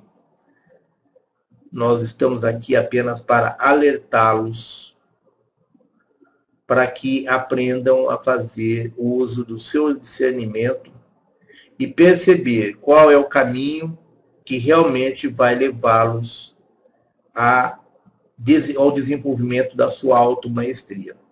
Nós não queremos seguidores, nós queremos mestres, muitos mestres, caminhando por si mesmo, com suas próprias pernas. se nós cobrássemos alguma coisa ou tivéssemos alguma vantagem comercial, aí talvez fosse interessante a gente ter muitos seguidores, né? Mas o que nós queremos, nós queremos ter a satisfação de ver os nossos irmãos caminhando com suas próprias pernas, descobrindo a sua própria verdade, fazendo as suas meditações, encontrando os seus mentores, os seus irmãos estelares através de suas meditações, encontrando eles no seu interior. Então, irmãos, voltando ao nosso texto, não importa em que situação você se encontre, foi o poder do seu pensamento que levou até esse local. É o conceito impecável de que o pensamento cria, que irá transformar a vossa experiência e a existência planetária. Recomendamos que questionem as pessoas que tentam doutriná-los com verdades absolutas. É importante ouvir diversas opiniões, muitas histórias diferentes. Ouçam a história de uma pessoa e sintam se ela soa bem. Sintam. Ouçam a história de uma pessoa e sintam se ela soa bem. Faz bem a vocês, eleva-os. Essa história lhes traz. É, é, vocês sentem que ela, ela soa bem para vocês, que ela faz bem para vocês, que ela eleva-os a dimensões mais elevadas, a, a um crescimento. Uma das coisas que gostaríamos de lhes ensinar é que a decisão do que deve ser feito é exclusivamente vossa. Uma das coisas que gostaríamos de lhes ensinar é que a decisão do que deve ser feito é exclusivamente vossa. Nós damos a informação, Contudo, cabe a vocês decidirem o que fazer com ela. Então, nós damos a informação, contudo, cabe a vocês decidirem o que fazer com ela. Vocês estão encarregados de cuidar da vossa vida, não nós. Isso é bem mal criado, soando como palavras de seres pleidianos tão amorosos, né? Acho que eu não vou mais participar dessas aulas, não, sabe? Esses pleidianos estão muito mal criados. Eu achava que eles eram seres tão amorosos e eles estão dizendo que quem decide o que fazer da nossa vida somos nós, que eles só dão informação Estão dizendo que nós somos encarregados da nossa própria vida, não eles. Pô, eles são muito mal criados. E eu que estava querendo achar um guru que dissesse tudo para mim, que mostrasse o caminho para mim. E eu que estava querendo um guru que, que desse tudo prontinho para mim. Acho que eu vou procurar a palestra de outra pessoa. Acho que eu vou seguir aqueles irmãos lá que que estão lá escrevendo um códex lá de, de leis que vão reger o futuro. Eles estão dizendo que foram os pleidianos que passaram as informações, acho que eu vou para lá. Ou então eu acho que eu vou seguir aquele outro lá que recebe mensagens de dos seres de Hercólogos, ah, não, mas é melhor eu seguir aquele lá que recebe mensagem dos lunáticos, dos seres que habitam a lua. Acho que são mais apropriados para mim. Então, irmãos, os nossos irmãos pleidianos, eles são extremamente amorosos, mas eles são muito mal criados. Eles são muito bravos. E na hora deles nos torcerem as orelhas, nós já levamos cada puxão de orelha que não é fácil.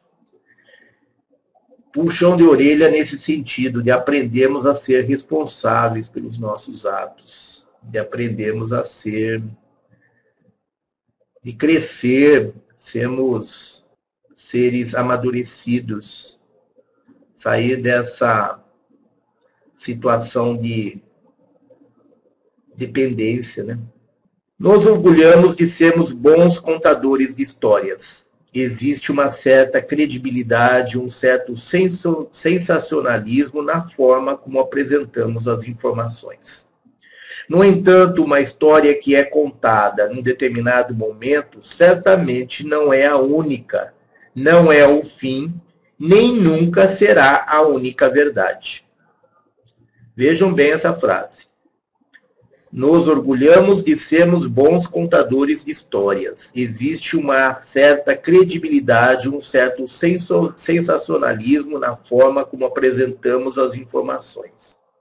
No entanto, uma história que é contada num determinado momento certamente não é a única, não é o fim, nem nunca será a única verdade. Trata-se apenas de um fragmento, uma pequena porção do quadro mais amplo. Não importa que histórias contemos hoje a vocês. Garantimos que daqui a um ano iremos contar uma bem diferente. Porque daqui a um ano a vossa compreensão terá aumentado. Então, Aqui essa frase resume tudo. Não importa que histórias contemos hoje a vocês, garantimos que daqui a um ano iremos contar uma bem diferente. Por quê? Porque daqui a um ano a vossa compreensão terá aumentado.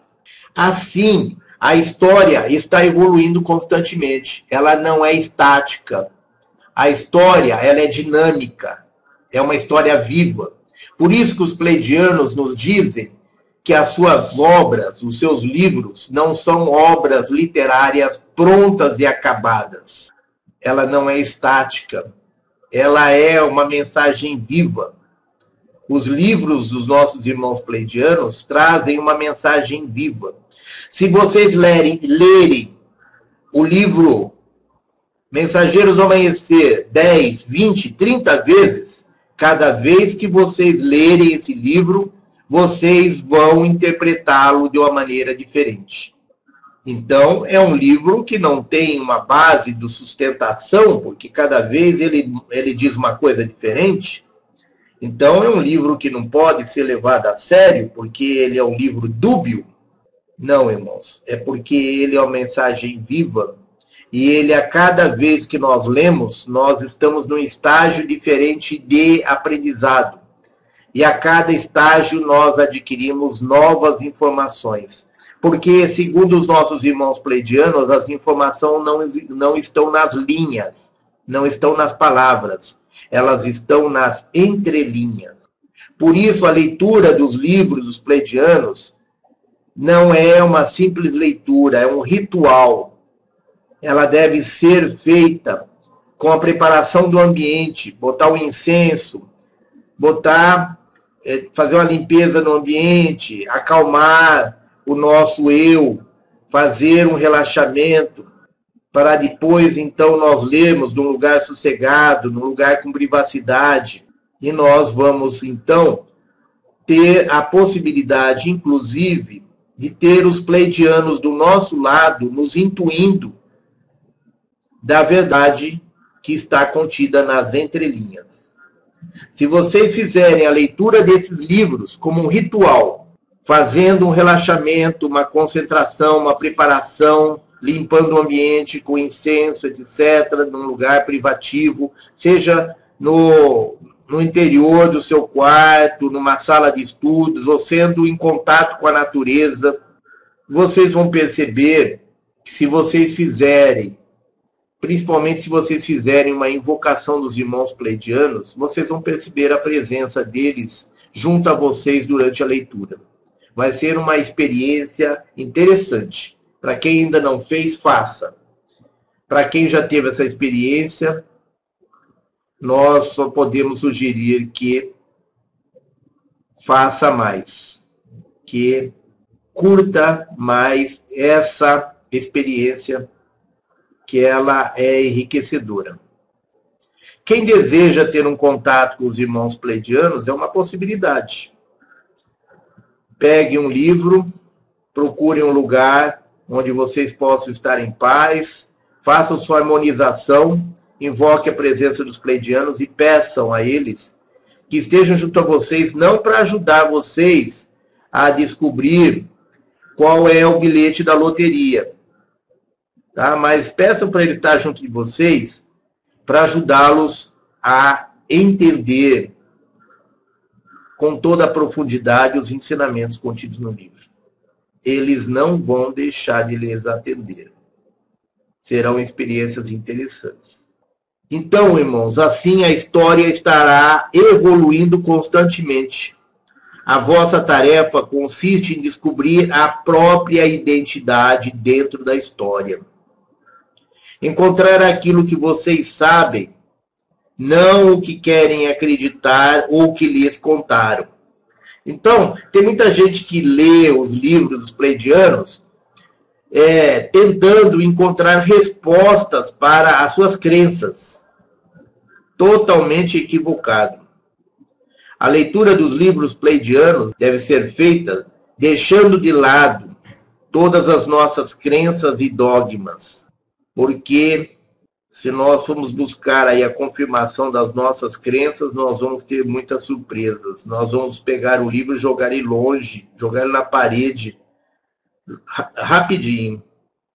Porque ele vem para bagunçar com tudo aquilo que nós acreditávamos. Ele vem para destruir com todos aqueles dogmas, com todos aqueles condicionamentos que nós adquirimos nas nossas religiões, na nossa família, na nossa escola, na nossa nosso trabalho.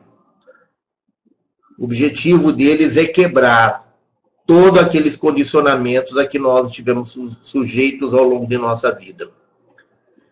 Então, a vossa tarefa consiste em descobrir a própria identidade dentro da história, encontrar aquilo que vocês sabem não o que querem acreditar ou que lhes contaram. Confiar na sabedoria interior é imperativo, porque o saber é a vossa conexão com o Criador primordial.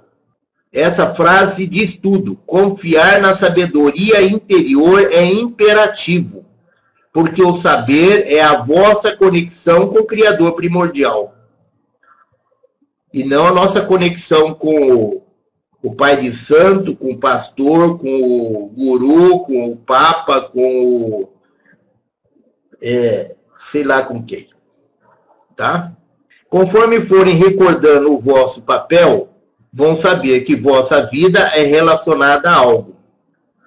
É relacionada a uma missão, a um projeto de vida que vocês vieram para cá para desenvolver. Então, conforme forem recordando o vosso papel, vão saber que vossa vida é relacionada a algo, algo muito maior, né? Algo muito especial. Foram vocês mesmos que escolheram estar aqui. E essa missão, esse algo especial, foi vocês mesmos que escolheram. Ninguém impôs para vocês. Foram vocês mesmos que escolheram estar aqui. A vossa missão é trazer as vossas lembranças e o valor da existência humana desde o início da criação. Então, a vossa missão é trazer as vossas lembranças e o valor da existência humana desde o início da criação. Vocês são necessários, vocês são sumamente importantes, são estritamente necessários.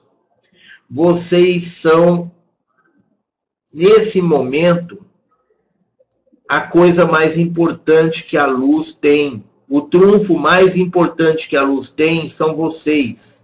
Vocês são necessários, vocês são importantes, vocês são essenciais. Vêm sendo treinados para esta missão há várias vidas e não vieram despreparados, quer dizer, já vieram treinados, já vieram preparados mas continuam sendo treinados em cada uma das últimas vidas aqui neste planeta. Tudo o que precisam saber agora está dentro de vocês. É vossa tarefa lembrarem-se do treinamento que receberam. Esta não é uma vida para aprender informações novas. Essa frase é também importantíssima. Esta não é uma vida para aprenderem informações novas, é uma vida para lembrarem-se de tudo que já aprenderam. Esta é a vida da realização da grande síntese. Esta é a vida para o despertar. Esta é a vida para a vossa é, lembrança de tudo que viveram, de tudo que aprenderam.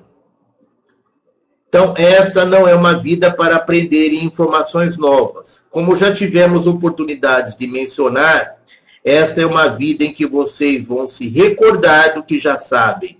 E a nossa presença aqui serve apenas para lembrá-los disso. Faz parte da nossa missão.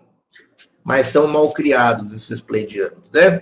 Eles sempre ficam dizendo que nós que temos que nos virar, nós temos que temos que se virar, que eles não estão aqui para dar nada de mão beijada, que eles não vieram aqui para fazer nada para nós, que eles vieram só para nos lembrar. Eles são mal criados. Realmente, irmãos. Eles não querem ninguém pendurados neles. Eles querem que nós aprendamos a caminhar com nossas próprias pernas. Eles não querem que nós sejamos seguidores dos ensinamentos pleidianos como robozinhos. Não querem um bando de robozinho seguindo os ensinamentos pleidianos. Eles querem que a gente se torne livre, independentes e responsáveis. Responsáveis pelos nossos atos, responsáveis pelas nossas iniciativas, responsáveis pelas nossas escolhas, responsáveis pela vida que nós escolhemos, que é estar aqui. Fomos nós que escolhemos estar aqui, não foram os pleidianos que escolheram para nós. Então, irmãos, os pleidianos são mal criados e o Ibiatã é muito chato. É muito chato porque fica dando lição de moral na gente. Estou cheio dessas aulas dos pleidianos, não volto mais aqui. Não aguento mais ver esse chato do Ibiatã chamando a nossa atenção. Tô fora. Irmãos, essa é a nossa aula de hoje. Vamos abrir o nosso chat para as perguntas, para as dúvidas. Vamos nos ater às perguntas relativas à nossa aula de hoje. Está aberto o nosso chat para as perguntas, para as dúvidas pedimos aos irmãos que inicialmente se mantenham, se limitem perguntas, às dúvidas sobre a nossa aula de hoje. Bem, Luzia, a Luzia pergunta qual o entendimento sobre o fato de algumas pessoas com o mesmo perfil receberem as mensagens sobre a transformação do planeta, como por exemplo Três Dias de Escuridão, a primeira nos anos 90, a segunda em 2005 e atualmente está tendo os seus ensinamentos. Eu acho, Luzia, que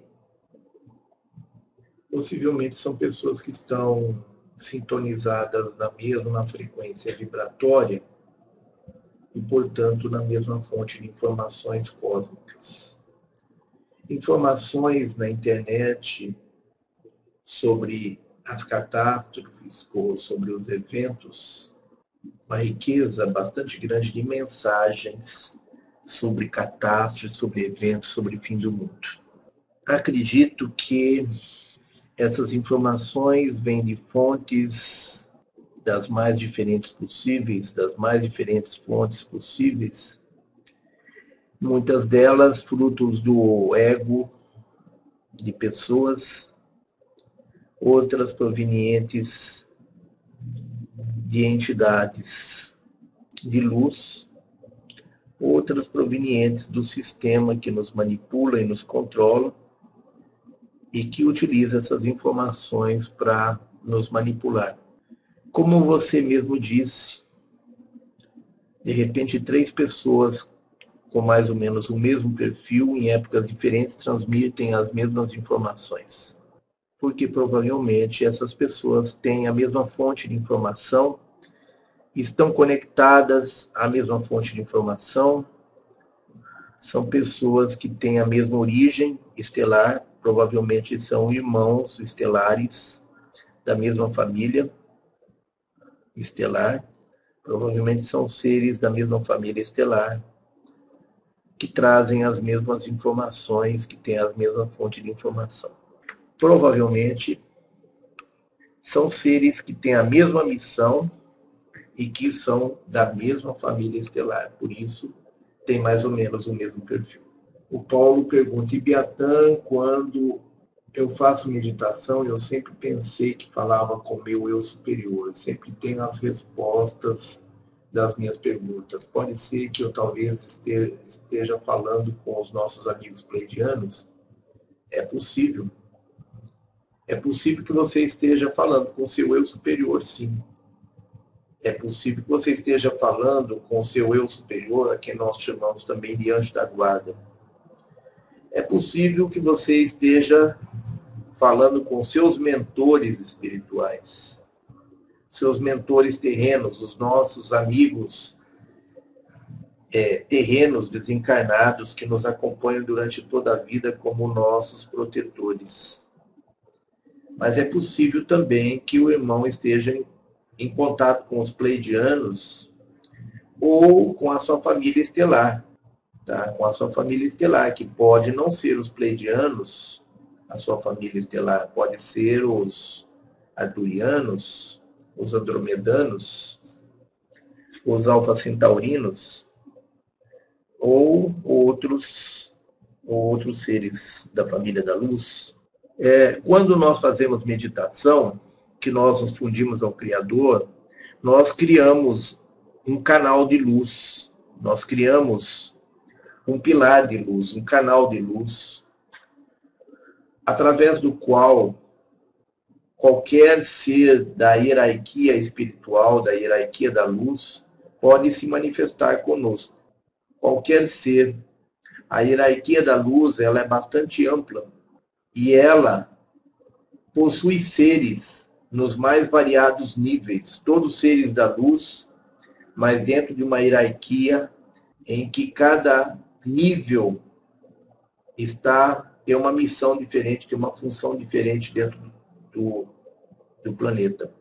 Quando nós fazemos meditação, nós estabelecemos uma conexão com o Criador, nós criamos um pilar de luz como se fosse um canal de comunicação através do qual todos os seres podem se manifestar, podem transmitir mensagens, canalizações, etc. É preciso apenas tomar cuidado com o nosso ego, para que ele também não queira se manifestar e transmitir as suas mensagens. Precisamos estar atentos para que entidades de baixa frequência vibratória não aproveitem para transmitir mensagens tomado essas, tomar essas devidas precauções, nós vamos perceber que à medida que nós fazemos meditação, com o tempo, vão se intensificar as comunicações, as regressões espontâneas de memória, vidas passadas, ou, ou a situações dessa vida que nós já nem lembrávamos mais. Vamos lembrar da nossa origem estelar, quem somos nós, de que família estelar nós somos, o nosso nome espiritual.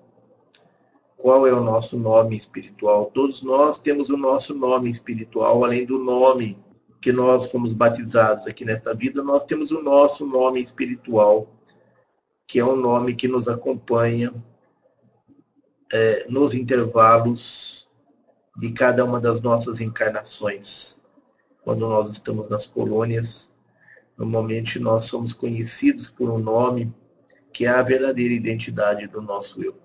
Nós podemos também, durante essas experiências, ter acesso a orientações, receber dos nossos mentores orientações sobre a nossa missão espiritual, orientações sobre, sobre projetos que estejamos desenvolvendo, projetos da luz, orientações de serviços que nós executamos no nosso dia a dia na espiritualidade, quando estamos fora do corpo, etc. Orientações sobre outras, sobre a ajuda a outras pessoas, etc. É uma infinidade de comunicações provenientes de vários níveis diferentes de seres que habitam a nossa é, até os nossos animais de poder, os elementais, podem estar se manifestando dentro da hierarquia da luz que se abre para nós quando nós fazemos meditação. Então, toda a nossa toda a nossa comunicação com a espiritualidade, ela se abre através da meditação. É, toda essa comunicação que as pessoas têm no centro espírita através da incorporação com entidades que os médiums têm nos centros espírita, no terreiro de Umbanda, toda a comunicação com os mentores se pode fazer através da meditação. Toda essa comunicação com a espiritualidade, ela se torna uma rotina através da meditação sem que haja necessidade de incorporarmos qualquer entidade, seja lá no centro espírita, seja no, no terreiro de Umbanda, ou de Candomblé, ou seja em qualquer lugar, nós podemos substituir essa comunicação, que muitas vezes é feita através de terceiros, através de médiums, quando nós não temos mediunidade, essa comunicação pode ser feita através de médios, ou através de tarô, ou de búzios, etc. Toda essa comunicação que nós buscamos através de videntes de, e de outros leitores de sorte, né? toda essa comunicação nós podemos desenvolver toda essa comunicação com os nossos mentores através da nossa meditação. A Simone diz: Boa noite, Beatan. Fiquei confusa. Assisti um vídeo na Rádio Terra do Luiz Aurélio. Ele falou em que a transição não se dará em todo o planeta Terra e que muitos seres humanos irão sobreviver. É, não tem, desculpem, repetindo, a a Simone diz: Fiquei confusa, assisti um vídeo na Rádio Terra do Luiz Aurélio. Ele falou que a transição não se dará em todo o planeta Terra e que muitos seres humanos irão sobreviver. Totalmente equivocado. Não tem lógica isso. Não tem lógica. Tá? Se a terceira e a quarta dimensão deixarão de existir no planeta, como vão sobreviver? o que, que ele quer dizer como sobreviver. Então, os seres que vão para a quinta dimensão não vão sobreviver. Se é uma limpeza, uma separação do joio e do trigo, como parte dos seres humanos da terceira dimensão e da quarta permaneceriam aqui? Não tem lógica isso, principalmente porque a terceira e quarta dimensão não vão continuar existindo neste planeta. Esse planeta deixará de ser um planeta de terceira e quarta dimensão. Será um planeta de quinta dimensão para cima. E esses seres que vão sobreviver vão viver onde? Vão sobreviver. É, veja bem, estão considerando sobreviver, então ele é, vai sobreviver a uma catástrofe. A ascensão planetária não é uma catástrofe. Ela não é uma catástrofe eu acho que é uma interpretação totalmente equivocada. Me desculpem. Ok, Beth. Grato, Beth. Vamos ver a continuação da pergunta. Ah, se tiverem sido abrigados com segurança, ele disse, inclusive, que tem um projeto de colônias autossustentáveis em Mato Grosso. É, eu gostaria de saber. É, o cara deve ter falado dos bunkers. Olha, posso dizer uma coisa? eu acho que tem alguém advogando em causa própria. Eu acho que tem gente aí que está advogando em causa própria, que está tentando convencer a humanidade de que as coisas não são bem assim, porque nós temos o poder criador e quanto mais a gente acreditar que as coisas não serão bem assim, melhor. Ou seja, vocês sabem que os seres da não-luz, eles não têm poder criador. e eles agem através de desinformação para canalizar o poder criador dos seres humanos para atender às suas necessidades e atingir os seus objetivos. Por isso, eles usam de desinformação. É uma forma de manipulação dos seres humanos através da desinformação, para que nós possamos, então, dispensar o nosso poder criador para benefício deles. Me desculpe, o Simone, mas me desculpem aí a pessoa, que eu não conheço quem é a pessoa, mas acho que o objetivo é lançar confusão e desinformação. Não tem nexo o que está sendo dito por essa pessoa. É, é incoerente as informações, e se nós fizéssemos uma série de questionamentos, eu acho que ele não saberia responder. Enfim, nós não estamos aqui para julgar ninguém, né? mas entre as informações transmitidas pelos nossos irmãos pleidianos e as informações transmitidas por essa pessoa, somos muito mais as informações dos pleidianos, que ela tem nexo, tem coerência, tem lógica, tem fundamentação e, enfim, eu acho que já dissemos, falamos demais a respeito do assunto. Vamos à pergunta da Leozi. Irmão Ibiatã, a quinta dimensão já existe paralelamente na Terra ou será criada somente na ascensão do planeta? Já existe alguém vivendo nela? Sim. A quinta dimensão existe como existe a sexta, a sétima, a oitava, todas as dimensões. O planeta Terra, ele é como uma cebola formada por camadas. Ele é formado por camadas é, sobrepostas uma sobre a outra, cada camada representando uma realidade paralela ou uma dimensão, né? Dimensão ou realidade paralela quer dizer a mesma coisa. Né? Então, sobre a estrutura física do planeta, o núcleo físico do planeta, existem uma, um grande número de camadas, como uma cebola, onde cada camada representa uma realidade paralela ou uma dimensão. Então, todas as dimensões já existem. A quinta, a sexta. E na quinta dimensão, nós temos seres habitando a quinta dimensão. Nós temos na quinta dimensão, por exemplo, os lemurianos. Os lemurianos que habitam o que estamos equivocados. Nossos irmãos pleidianos nos alertaram aqui que nós estamos equivocados. Os lemurianos estão na quarta dimensão. São colônias espirituais existentes na quarta dimensão, que é a a colônia de Delos, formada pelos lemurianos, tem a colônia de.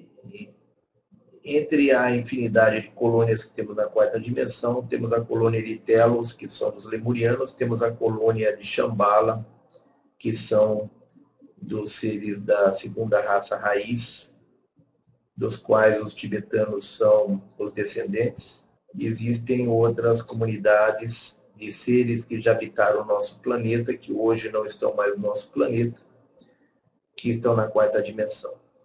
Mas na quinta dimensão, nós temos os mestres ascensionados. Os mestres ascensos, são seres de quinta dimensão. Nós temos poucos seres na quinta dimensão, mas nós temos seres na quinta dimensão, sim. Nós temos, nós temos sim comunidades na quinta dimensão. Já existem comunidades na quinta dimensão. São as informações dos pleidianos. A Magda diz: Tenho lido Krishnamurti. Você disse que ele era pleidiano também. Os ensinamentos falam para buscar dentro de nós, no agora, com atenção, porque ele nunca citou as outras dimensões além dessa daqui porque, embora ele fosse pleidiano, ele não está consciente de toda a dimensão das dimensões paralelas. Krishnamurti, ele, ele era um filósofo, ele não era um canal. Tá? Então, não confundir. Krishnamurti, ele era um pleidiano, mas ele é um filósofo. Ele está totalmente voltado para a questão existencial terrena, a questão existencial na terceira dimensão. Ele transcende a terceira dimensão em seus estudos, mas ele não conhece, mesmo sendo pleidiano, ele não tem consciência, ele não conhece ele não sabe sobre as outras dimensões, ele não tem uma plena consciência disso. Então, ele não aborda essa questão, ele se limita a questões filosóficas, existenciais dos seres que habitam a quinta dimensão. Mas você pode ver que a filosofia dele bate perfeitamente com a filosofia dos pleidianos, porque a filosofia dele é libertadora. É uma filosofia que trabalham no sentido de o ser humano mergulhar em seu interior, em buscar a sua própria verdade, em se libertar de convenções sociais, se libertar dos condicionamentos, se libertar de todas as manipulações políticas, etc., religiosas. Então ele prega a libertação de todas é, de todos os condicionamentos políticos, religiosos, a libertação do ser, a transcendência do ser através da meditação.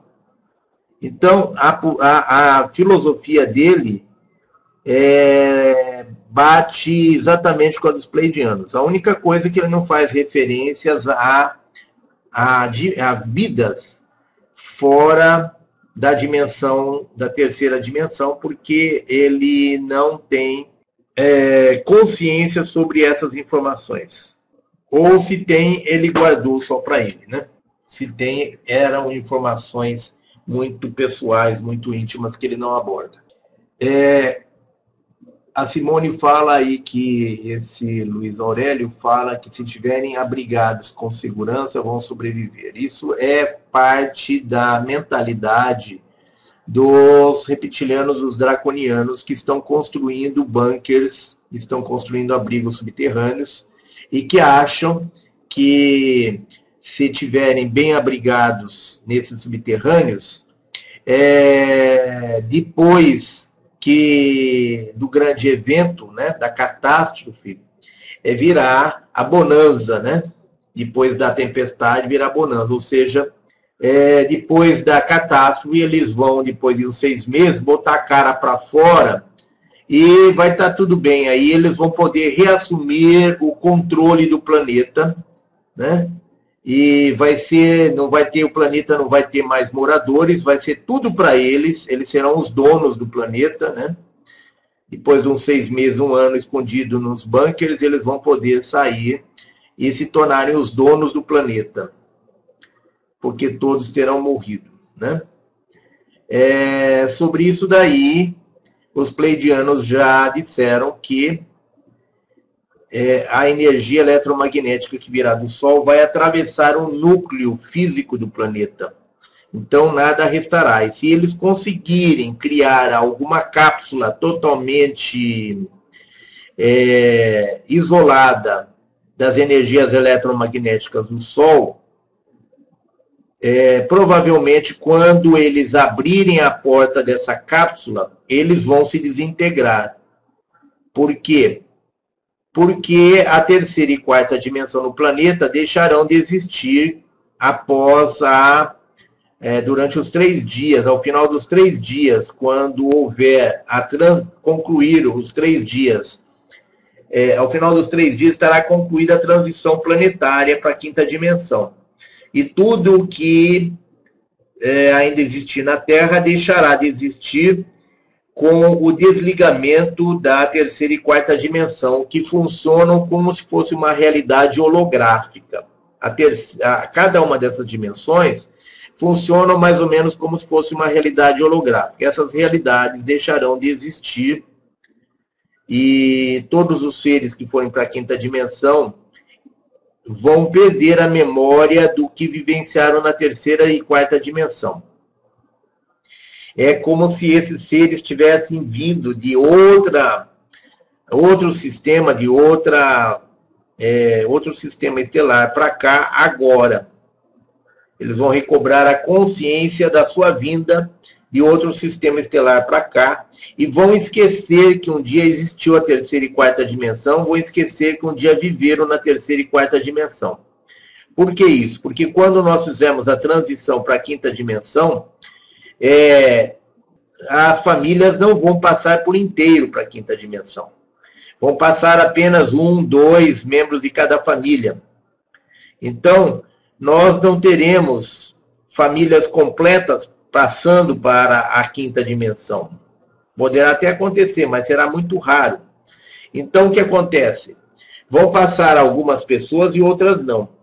Então, por isso, nós vamos esquecer da terceira dimensão quando passarmos para a quinta, porque, segundo os pleidianos, senão nós vamos passar para a quinta dimensão e vamos dar continuidade ao que nós éramos, a todos os vícios e condicionamentos que nós tínhamos na terceira dimensão e vamos passar para a quinta dimensão e vamos ficar desesperados procurando os entes queridos né, da terceira dimensão.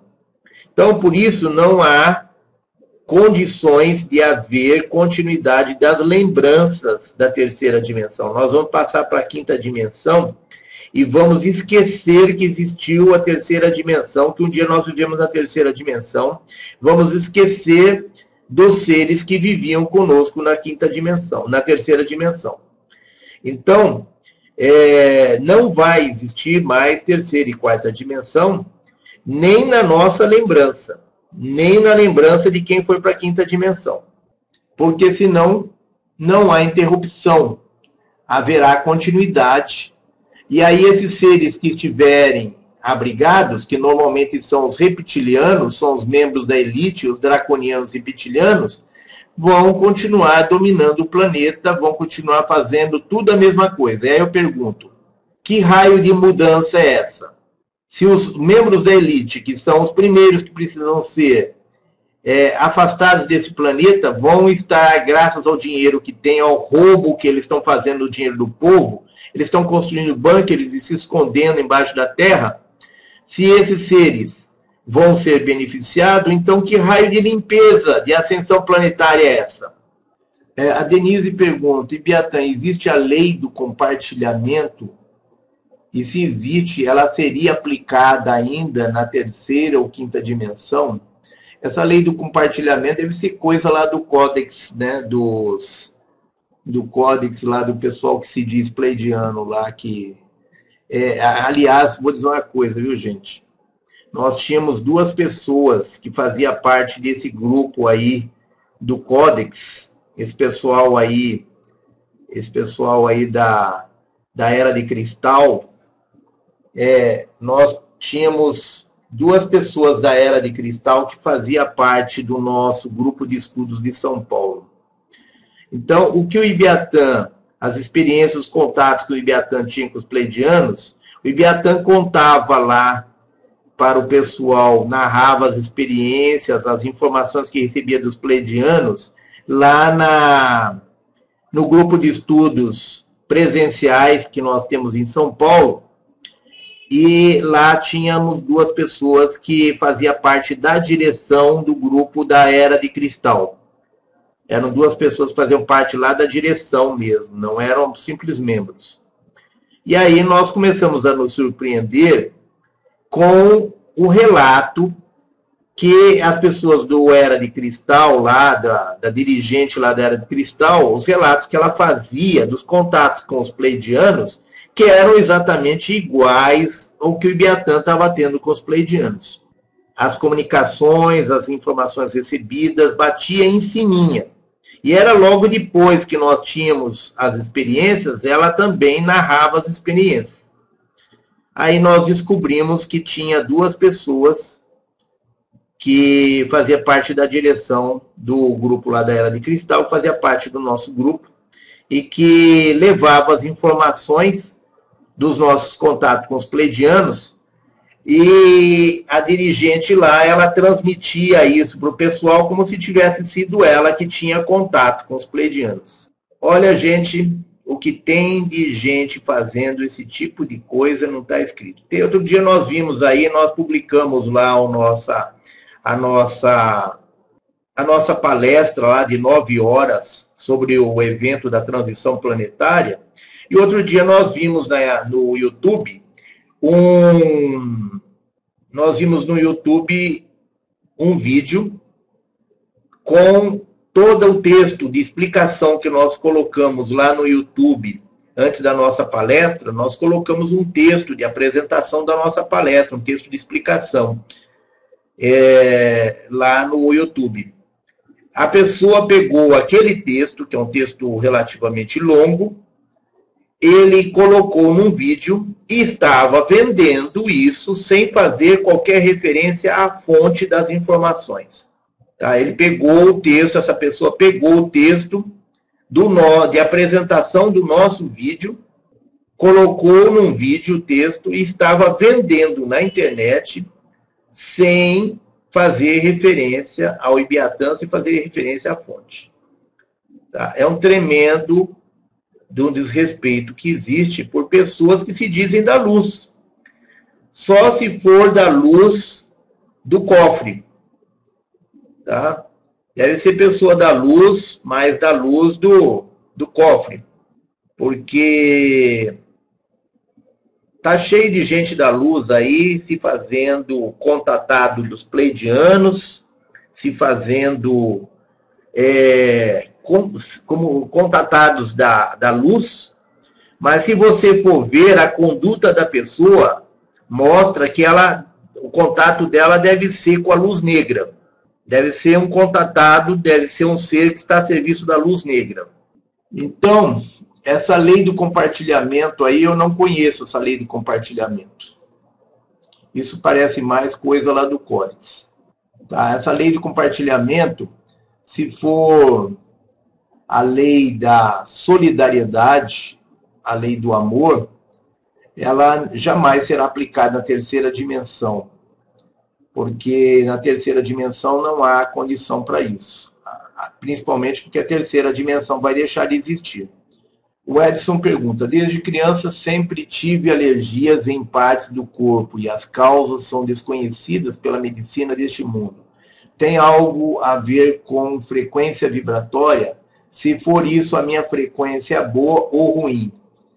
Olha, irmão, você sabe que as crianças índigo, elas são, elas, o maior problema que as crianças índigo têm neste planeta são de alergias e intoxicações. E todas as pessoas, à medida que começam a despertar, elas começam a ter dificuldades com a alimentação. Começam a ter é, problemas de intoxicação de alergias e começam a ter a necessidade de restringir a alimentação, deixando de comer carne e produtos industrializados, e muitas vezes é, deixam de comer por força da frequência vibratória, porque são alimentos que causam intoxicação a quem está evoluindo. Então, não posso dizer aqui com certeza que é o seu caso, mas tudo indica que o seu caso é você já atingiu uma frequência vibratória em que todas as toxinas te prejudicam. E isso em função, principalmente, de você ser um índigo. Tá? Então, não posso dizer com certeza isso, mas possivelmente você é um índigo que já nasceu com esse problema, que é o problema que todos os índigos têm. E vai se agravando à medida que você evolui. À medida que você eleva a sua frequência vibratória, esse problema vai se agravando. Aliás, é em razão é, para evitar a elevação da frequência vibratória de Gaia e para evitar o, a elevação de frequência vibratória dos seres da luz que aqui estão, que os quentraios estão pulverizando o planeta de metal pesado. Esse metal pesado, eles pretendem, com esses metais pesados, puxar a frequência vibratória do planeta e dos seres da luz para baixo, impedindo a elevação da frequência vibratória do planeta para a quinta dimensão. Então, essas intoxicações normalmente não são de alimentos, mas sim de energias. As pessoas que são evoluídas, elas se intoxicam com a energia. Os draconianos, que são os seres mais maldosos que tem nesse universo, eles são seres extremamente tóxicos. Só com a presença de um draconiano, de um espírito draconiano, nós somos nós recebemos intoxicação. Tá? A simples presença de um espírito draconiano junto de nós já nos causa intoxicação. Então, é, quanto mais evoluídos nós somos, maior é a nossa frequência vibratória. Quanto maior a nossa frequência vibratória, mais sensíveis nós somos às, aos alimentos de baixa frequência vibratória e às energias de baixa frequência vibratória. E aos metais pesados, principalmente. O Carlos Souza pergunta: gostaria de saber se na matéria tem como acabar com o mal ou isso é impossível. Não é possível acabar com o mal porque a matéria, a base da matéria é a dualidade. Tá? A experiência, o desafio da matéria é a dualidade. Então, é, se nós acabarmos com o mal, nós acabamos com a dualidade. Não é possível haver matéria, não é possível haver matéria se não houver dualidade. Então, o mal é um estado natural, a existência do mal é um estado natural da, da dualidade e da matéria da terceira dimensão. A Simone é, Antes disso, nós gostaríamos de dizer algo para Cristina. Cristina, nós recebemos o seu e-mail, recebemos o seu e-mail em que você apresenta, faz uma narrativa da, de, da, de como é São Félix do Xingu.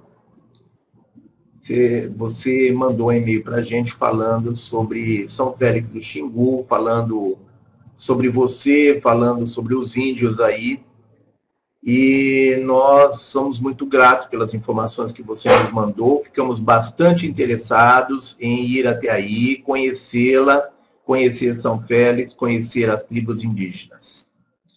É, por hora, isso está, é, está meio difícil por causa do nosso projeto aqui do Instituto Mensageiros do Amanhecer, que nós temos que avançar com o projeto aqui, mas tão logo a gente consiga avançar mais aqui com o projeto, nós pretendemos ir até aí, fazer uma visita, conhecer São Félix do Xingu, conhecer as aldeias indígenas, conhecê-la e poder, é, se possível, uh, ficar aí, pretendemos, se possível, ficar aí uma semana por aí, conhecendo é, a a região aí, conhecendo o povo daí, tá?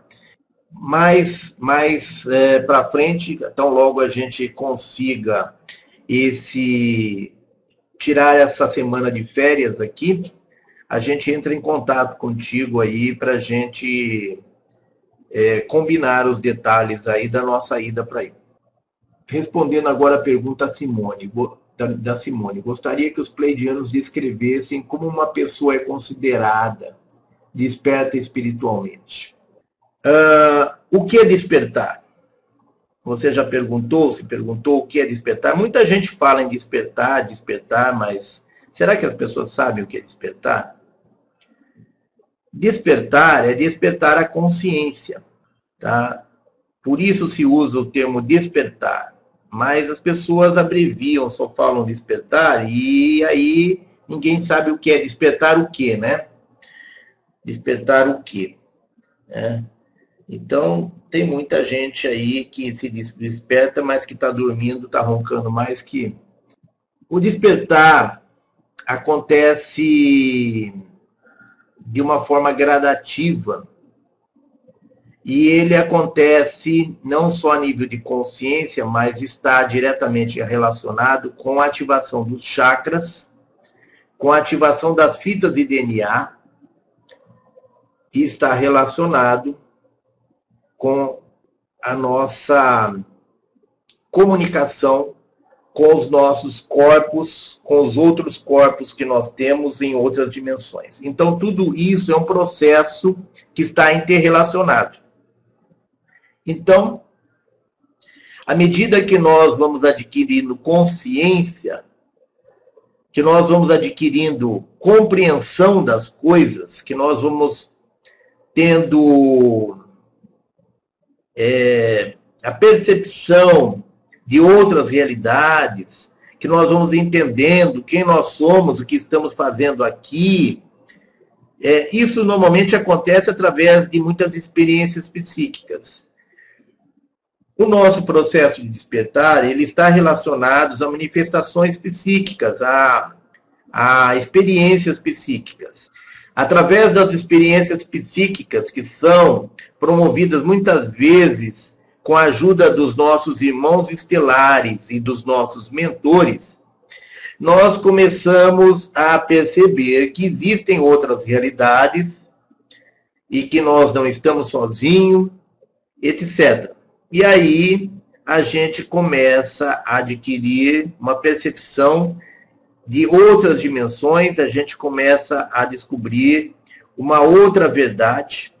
E à medida que aumenta a nossa compreensão das coisas, as fitas de DNA vão sendo reorganizadas com o material genético que está dentro de nós, que é uma, o DNA lixo, que a nossa ciência chamava de DNA lixo, porque não achava razões para esse DNA.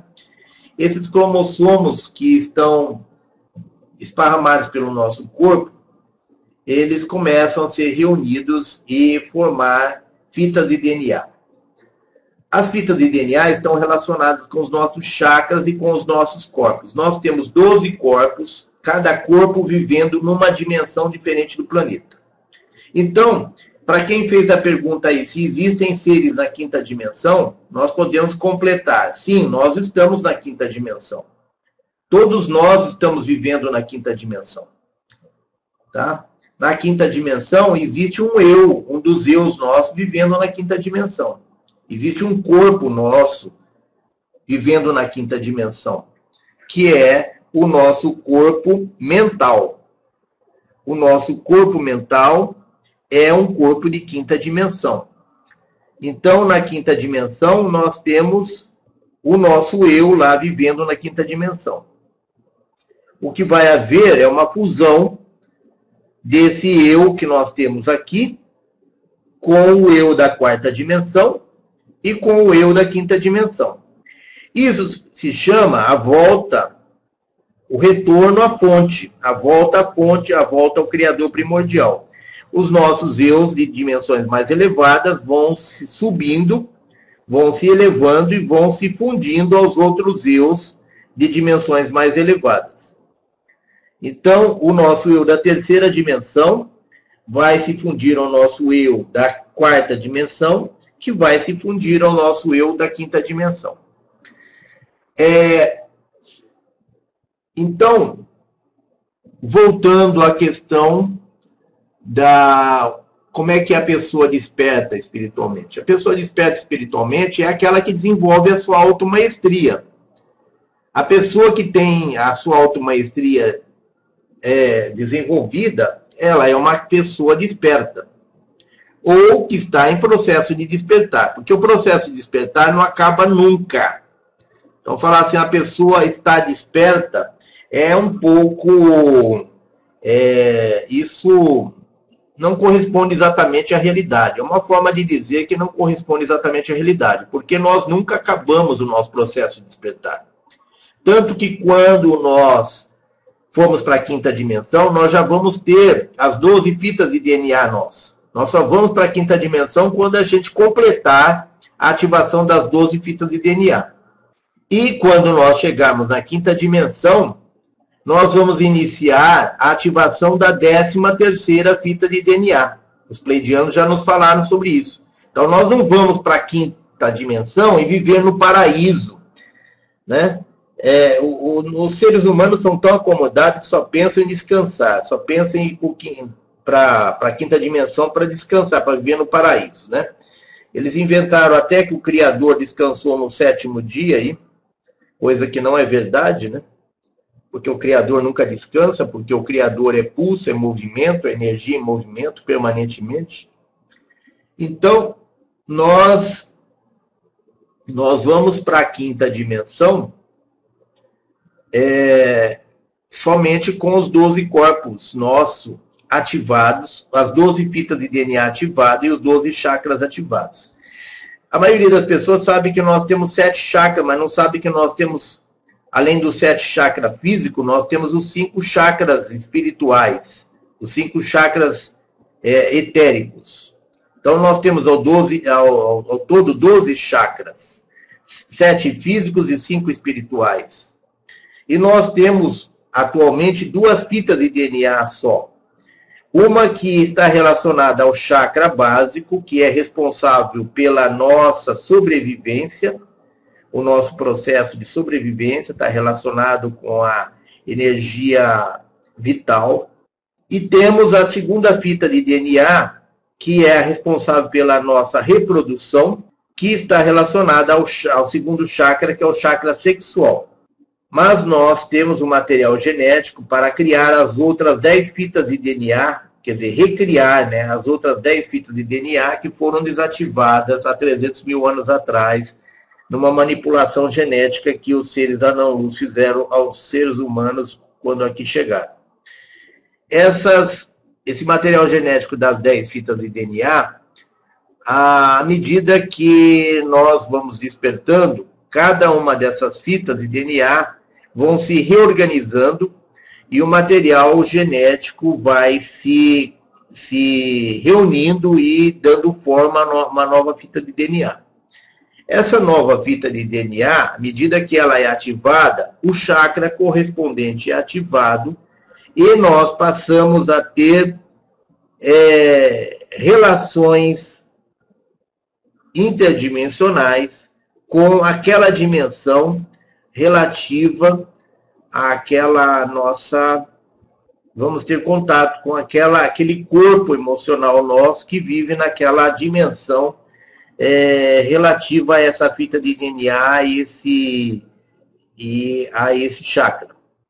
Então, nós temos a ativação da quinta da quinta fita de DNA que está relacionada ao chakra laríngeo chakra frontal. Então, nós teremos ativação de dois chakras. Essa é a única fita DNA que está relacionada a dois chakras. Então, nós teremos ativação do chakra do, é, do laríngeo e o chakra do frontal, que estarão ativando a fita de DNA, a quinta fita de DNA, e que está relacionada a, aos corpos nossos que vivem na, na quinta dimensão. E, e que nós já é, estamos informação ainda não não pode ser passada ainda. Vamos voltando é, quando à medida que cada fita de DNA é ativada que cada chakra é ativado é, nós temos a ativação também dos nossos sentidos extrafísicos.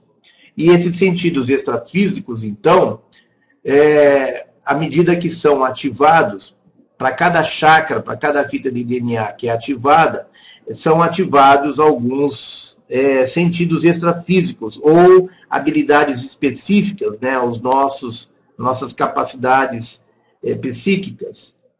É, e à medida que essas capacidades psíquicas são ativadas, nós passamos a ter um maior contato é, interdimensional, nós passamos a ter a manifestação multidimensional, que é o trânsito entre essa dimensão e outras dimensões. E aí, através desse trânsito entre a dimensão física e as outras dimensões, nós vamos adquirindo cada vez mais consciência, cada vez mais compreensão de quem nós somos e o que estamos fazendo aqui, etc.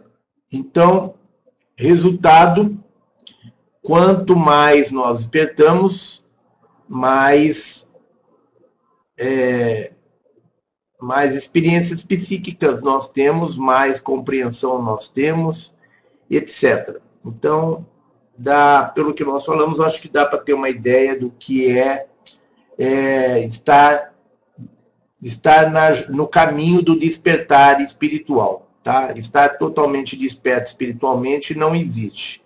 Nós nunca vamos estar totalmente despertos, mas vamos estar no, no caminho do despertar, né? A Magna pergunta: quando, quando faço meditação, algumas vezes sinto extrema paz, alegria e meu corpo fica vibrando, porém nunca vejo nada, apenas um vazio. Será coisa de minha cabeça? Não, não é coisa da sua cabeça, é apenas que você está atingindo um estágio energético, mas ainda não está conseguindo abrir os seus canais de comunicação. Quando você faz meditação, experimente pedir, invocar os seus mentores, invocar os seus irmãos estelares e pedir que eles estejam em contato contigo. E se colocar como um instrumento da vontade divina, como um instrumento das forças da luz. Se coloque como um bebezinho no colo do, do Pai Criador, se coloque como é, se entregando de corpo e alma aos seus mentores e pedindo que eles se manifestem, que eles se comuniquem contigo. Então, o que existe aí que você está conseguindo fazer a meditação, mas ela está incompleta.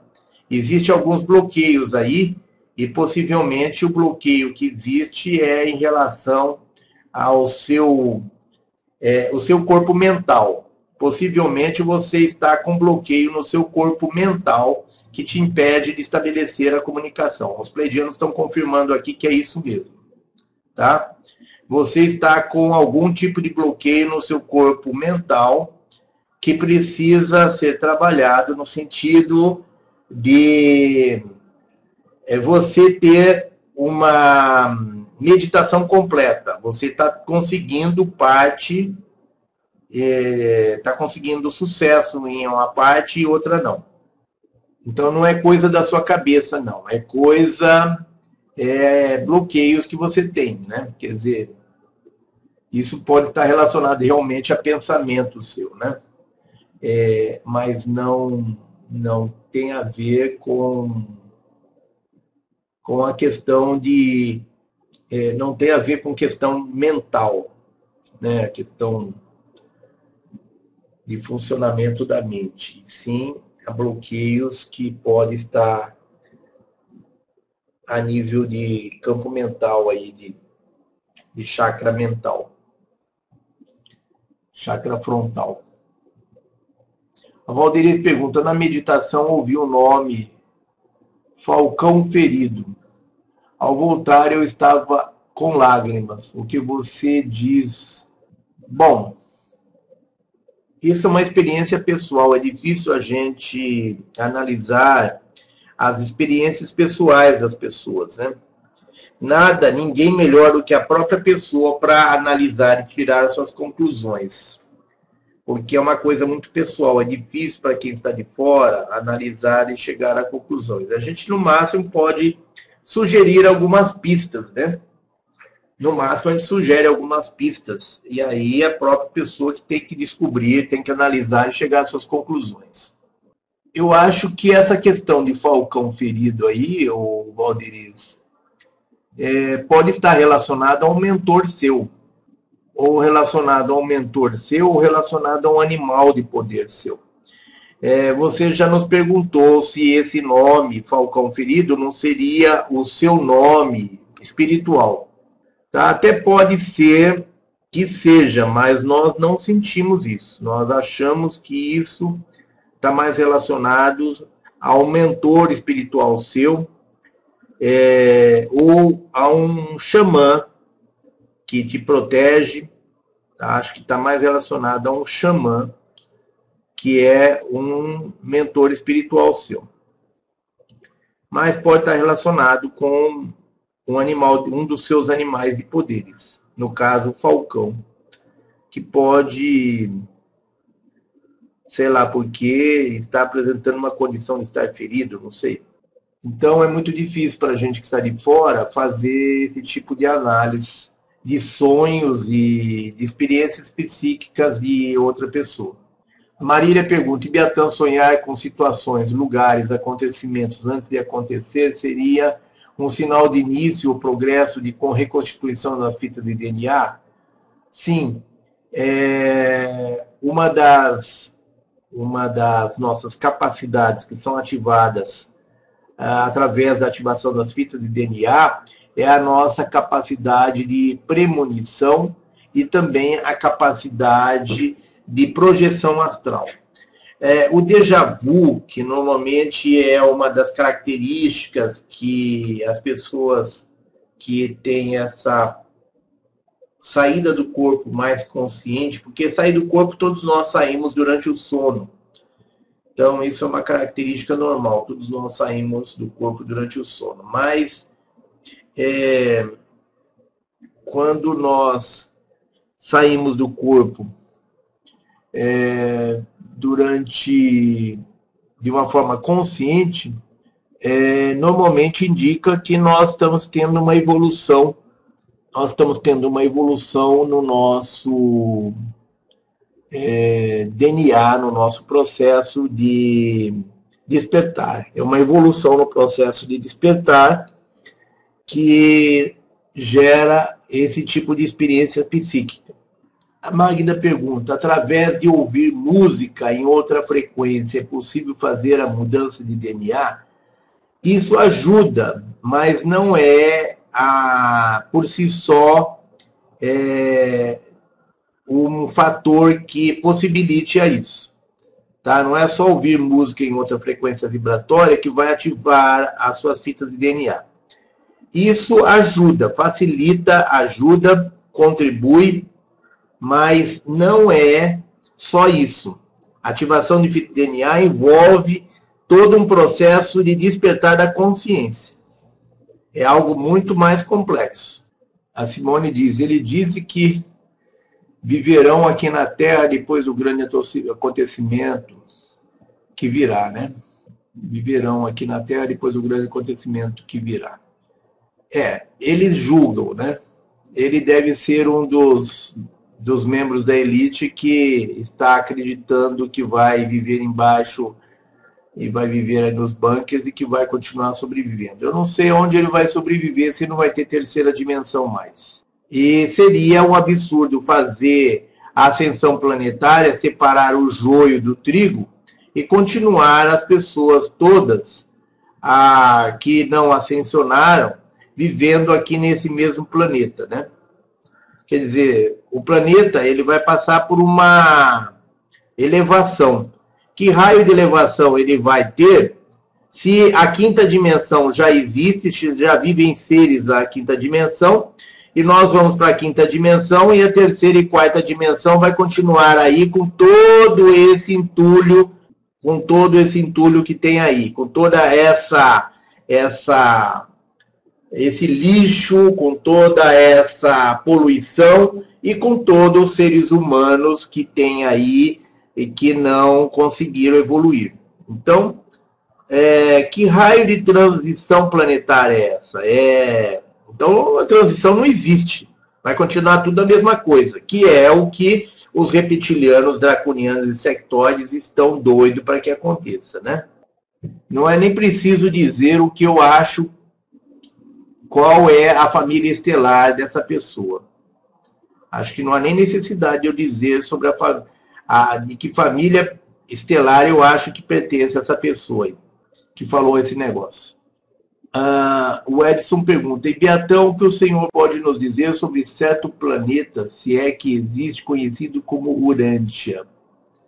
Existe vida neste planeta? Bom, Urântia é um nome que se dá para o planeta Terra. Tá? Urântia é um dos nomes dados ao planeta Terra. A Terra recebe vários nomes diferentes de cada civilização que está aqui no planeta Terra, de cada civilização que vive aqui no planeta Terra, cada civilização que veio para cá deu um nome diferente ao planeta Terra. Tá? Então, Urântia seria um dos nomes do planeta Terra. E existe um escrito um livro sobre o livro de Urântia, né? Que nós, sinceramente, é uma frequência vibratória muito pesada. Nós tentamos começar a ler o livro e desistimos e os nossos mentores nos orientaram para não perder tempo de ler esse livro, porque ele tem uma frequência vibratória muito baixa. Assim como os livros dos pleidianos nos elevam, o livro de Urântia nos puxa para baixo. Ele tem códigos que ativam coisas ruins em nós. A Sônia diz: Eu nunca meditei como hoje, às vezes faço sozinha, mesmo sem saber e sempre visualizo um rio de luz branca que se mistura a uma luz azul. Mas quando termino, mas quando termino, no decorrer do dia, essas luzes me seguem e sinto um acontecimento muito triste que me causa dor. O que me diz? Bom, possivelmente você está ativando aí algum raio aí, alguma, alguma frequência de energia que está te é, tentando é, chamar a sua atenção para a compreender é, uma, alguma verdade na sua vida. Eu vejo assim, que são mentores, são mentores seus, que são mentores seus, ou são frequências vibratórias que estão te levando a ter experiências que tem por finalidade te despertar. Tá? São experiências que têm o objetivo de despertar para uma realidade que você é, ainda não conhece, não entendeu ainda, né? Então, eu acho que está relacionado ao seu processo de despertar, está relacionado a desafios que você tem que é, entender certos desafios que estão postos que você precisa entender para superar é, uma, uma situação. Acredito que isso está relacionado com entidades que estão é, se que se colocam à sua volta, entidades que você estabelece conexão com elas durante a meditação e que se colocam à sua volta, é, tentando abrir a sua consciência, tentando ativar a sua consciência. Como você não consegue, você tem essas experiências de cair o seu nível, cair o seu humor, né? Haver problemas aí com relação ao seu humor, com relação à sua ao seu estado de espírito, né? Proveniente do fato de você não estar conseguindo entender, acompanhar as mensagens que os seus seres de luz estão transmitindo para você. O Flávio pergunta: a ditadura comunista que vai começar na América Latina será simultânea com a ditadura fascista que vai começar na Europa e Estados Unidos? ou os países mais ricos vão demorar mais para começar o controle total? Não sei, viu? É mais ou menos tudo a mesma época, tudo farinha do mesmo saco, é tudo a mesma coisa. Fascista, comunista, não existe diferença, é tudo igual, tá? Fascista, comunista, não existe diferença, é tudo igual, é tudo regime ditatorial, tá? Não existe esse negócio de esquerda, direita, isso daí é invenção para manipular o povo, para enganar o povo e manipular o povo. É, o que é, vai ser implantado na, na América Latina, que eles pretendem implantar na América Latina, é o comunismo, porque a América Latina vai ser território da facção dos Illuminatis formada pelo BRICS, que são países é, emergentes ou comunistas, que é a Rússia, a China, a Índia, que não é comunista, mas que tem muitas características e caminha para se tornar cada vez mais um país é, ditatorial. E agora nós temos aí os países da Europa, Estados Unidos, que estão subordinados ao fascismo e que vai ser vai pertencer a uma outra linha dos Illuminatis. Então seriam é, dois grupos de Illuminatis, é, um comunista e outro fascista, é, dividindo aí o planeta entre eles. E eles vão implantar mais ou menos na mesma época, vai haver implantação, é, é um processo de dominação, de expansão desses dois blocos aí, que vai acontecer mais ou menos à mesma época. Nós estamos próximos de, da implantação desses regimes no, no planeta todo, né? Então, é, não vejo qualquer vantagem em nenhum dos dois. Marília pergunta, e essa semana um ramo de trigo apareceu no meu trabalho no momento em que eu estava desanimada com a possibilidade de talvez não haver a transição por conta dos poucos espertos. Trigo será esperança. Olha, irmãos, nós não devemos nos entristecer com essas questões. Nós devemos fazer a nossa parte. Não fiquem permitindo que essas possibilidades alterem os estados de espírito de vocês, porque isso acaba prejudicando ou a possibilidade, o aparecimento de outras oportunidades.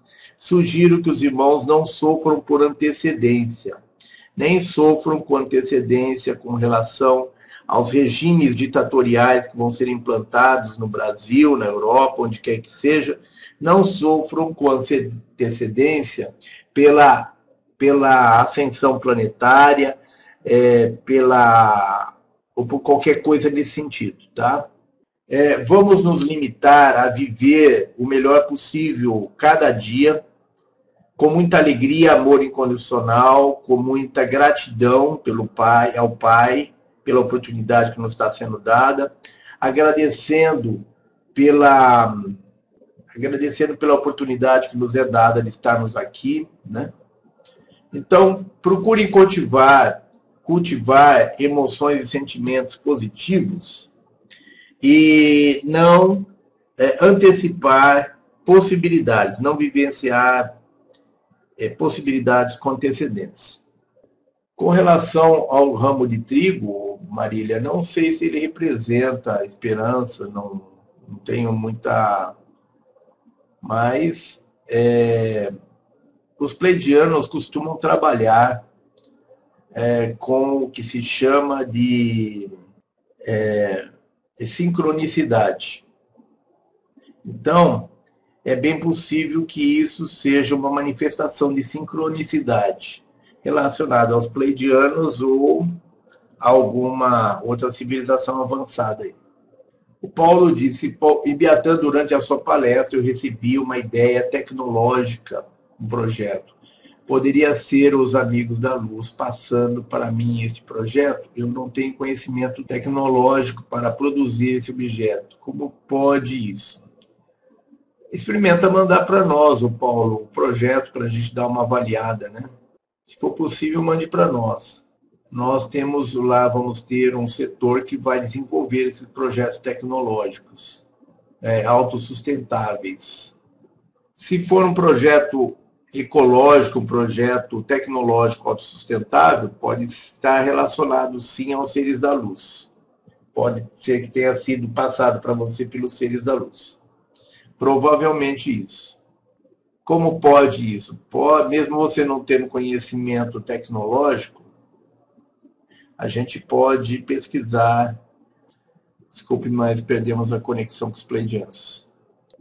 A esposa do Paulo pergunta: Irmão Ibiatã, há quatro anos atrás, conheci um casal que me indicou para ler o, livro Mensageiros do Amanhecer. Não sabia como encontrá-lo para fazer a leitura. Até que um dia o meu esposo encontrou na internet. Então eu li o livro e me afinei com os pleidianos. Em um dia estava com muita cólica, pedi ajuda deles e vi três deles eram altos, de olhos azuis, cabelos loiros e me passaram energia. Então eu me senti melhor na hora. É, tudo indica que são pleidianos. Pela característica, pela maneira deles agirem, tudo isso indica que provavelmente são pleidianos. É bem típico deles. A maneira de agir, a aparência aí descrita tal. há é, 99% de possibilidades de terem sido eles os pleidianos. É, o Carlos pergunta: gostaria de saber se a, a, matéria é o mal. Como é que pode haver o bem na matéria ou os corpos na quinta dimensão não serão material? A matéria não é um mal, mas sim é um. A matéria é uma dimensão onde a terceira dimensão é uma dimensão material onde existe a dualidade, onde existe o bem e o mal. Então, a matéria ela é relativa ao campo de existência dos, dos seres da não-luz. Aí você pergunta se os corpos da quinta dimensão não serão material. Serão sim materiais e não materiais. Serão materiais, mas é, estarão é, passarão por uma para, por uma mutação genética que vai permitir que a gente vá para a quinta dimensão com os nossos corpos. Então, é o que os pleidianos chamam de morte em vida. Ou seja, é, à medida que nós recebemos energia eletromagnética do Sol para elevar a nossa frequência vibratória, essa energia do Sol, é, energia eletromagnética, ela ativa as nossas é, os nossos átomos. E à medida que ativam os nossos átomos, esses átomos passam, os elétrons passam para girar, a girar numa velocidade muito maior em torno do núcleo, logicamente, para aumentar sua velocidade do núcleo, é, haverá necessidade de um maior, uma, uma elíptica maior a ser experienciada pela, pelos elétrons em torno do núcleo.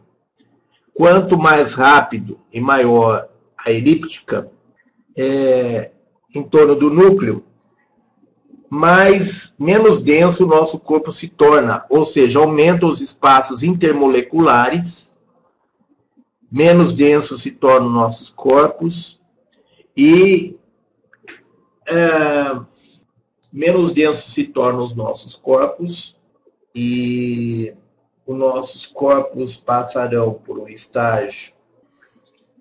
Desculpem, perdemos a conexão com os pleidianos. Deixa eu ver aqui a pergunta. Então, os corpos, eles vão para a quinta dimensão de uma maneira muito etérica, de maneira que nós vamos de corpo e alma para a quinta dimensão e a nossa a nossa passagem será feita através da aceleração. O nosso corpo é um pulsar. Tudo, a matéria é energia condensada. E assim como a energia pulsa, a matéria também pulsa. E à medida que o pulsar, à medida que nós evoluímos, o pulsar se torna cada vez mais rápido.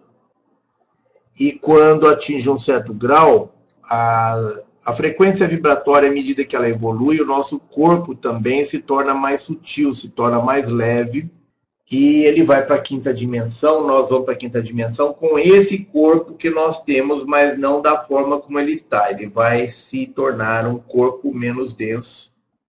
E nós vamos para a quinta dimensão, nós vamos é, com o corpo, buscando um corpo menos denso, é, buscando ter um corpo menos denso, um corpo que vai permitir, inclusive, que a, então, à medida que o nosso corpo se torna é, aumenta os espaços interatômicos, o nosso corpo se torna menos denso e nós passamos a irradiar cada vez mais luz.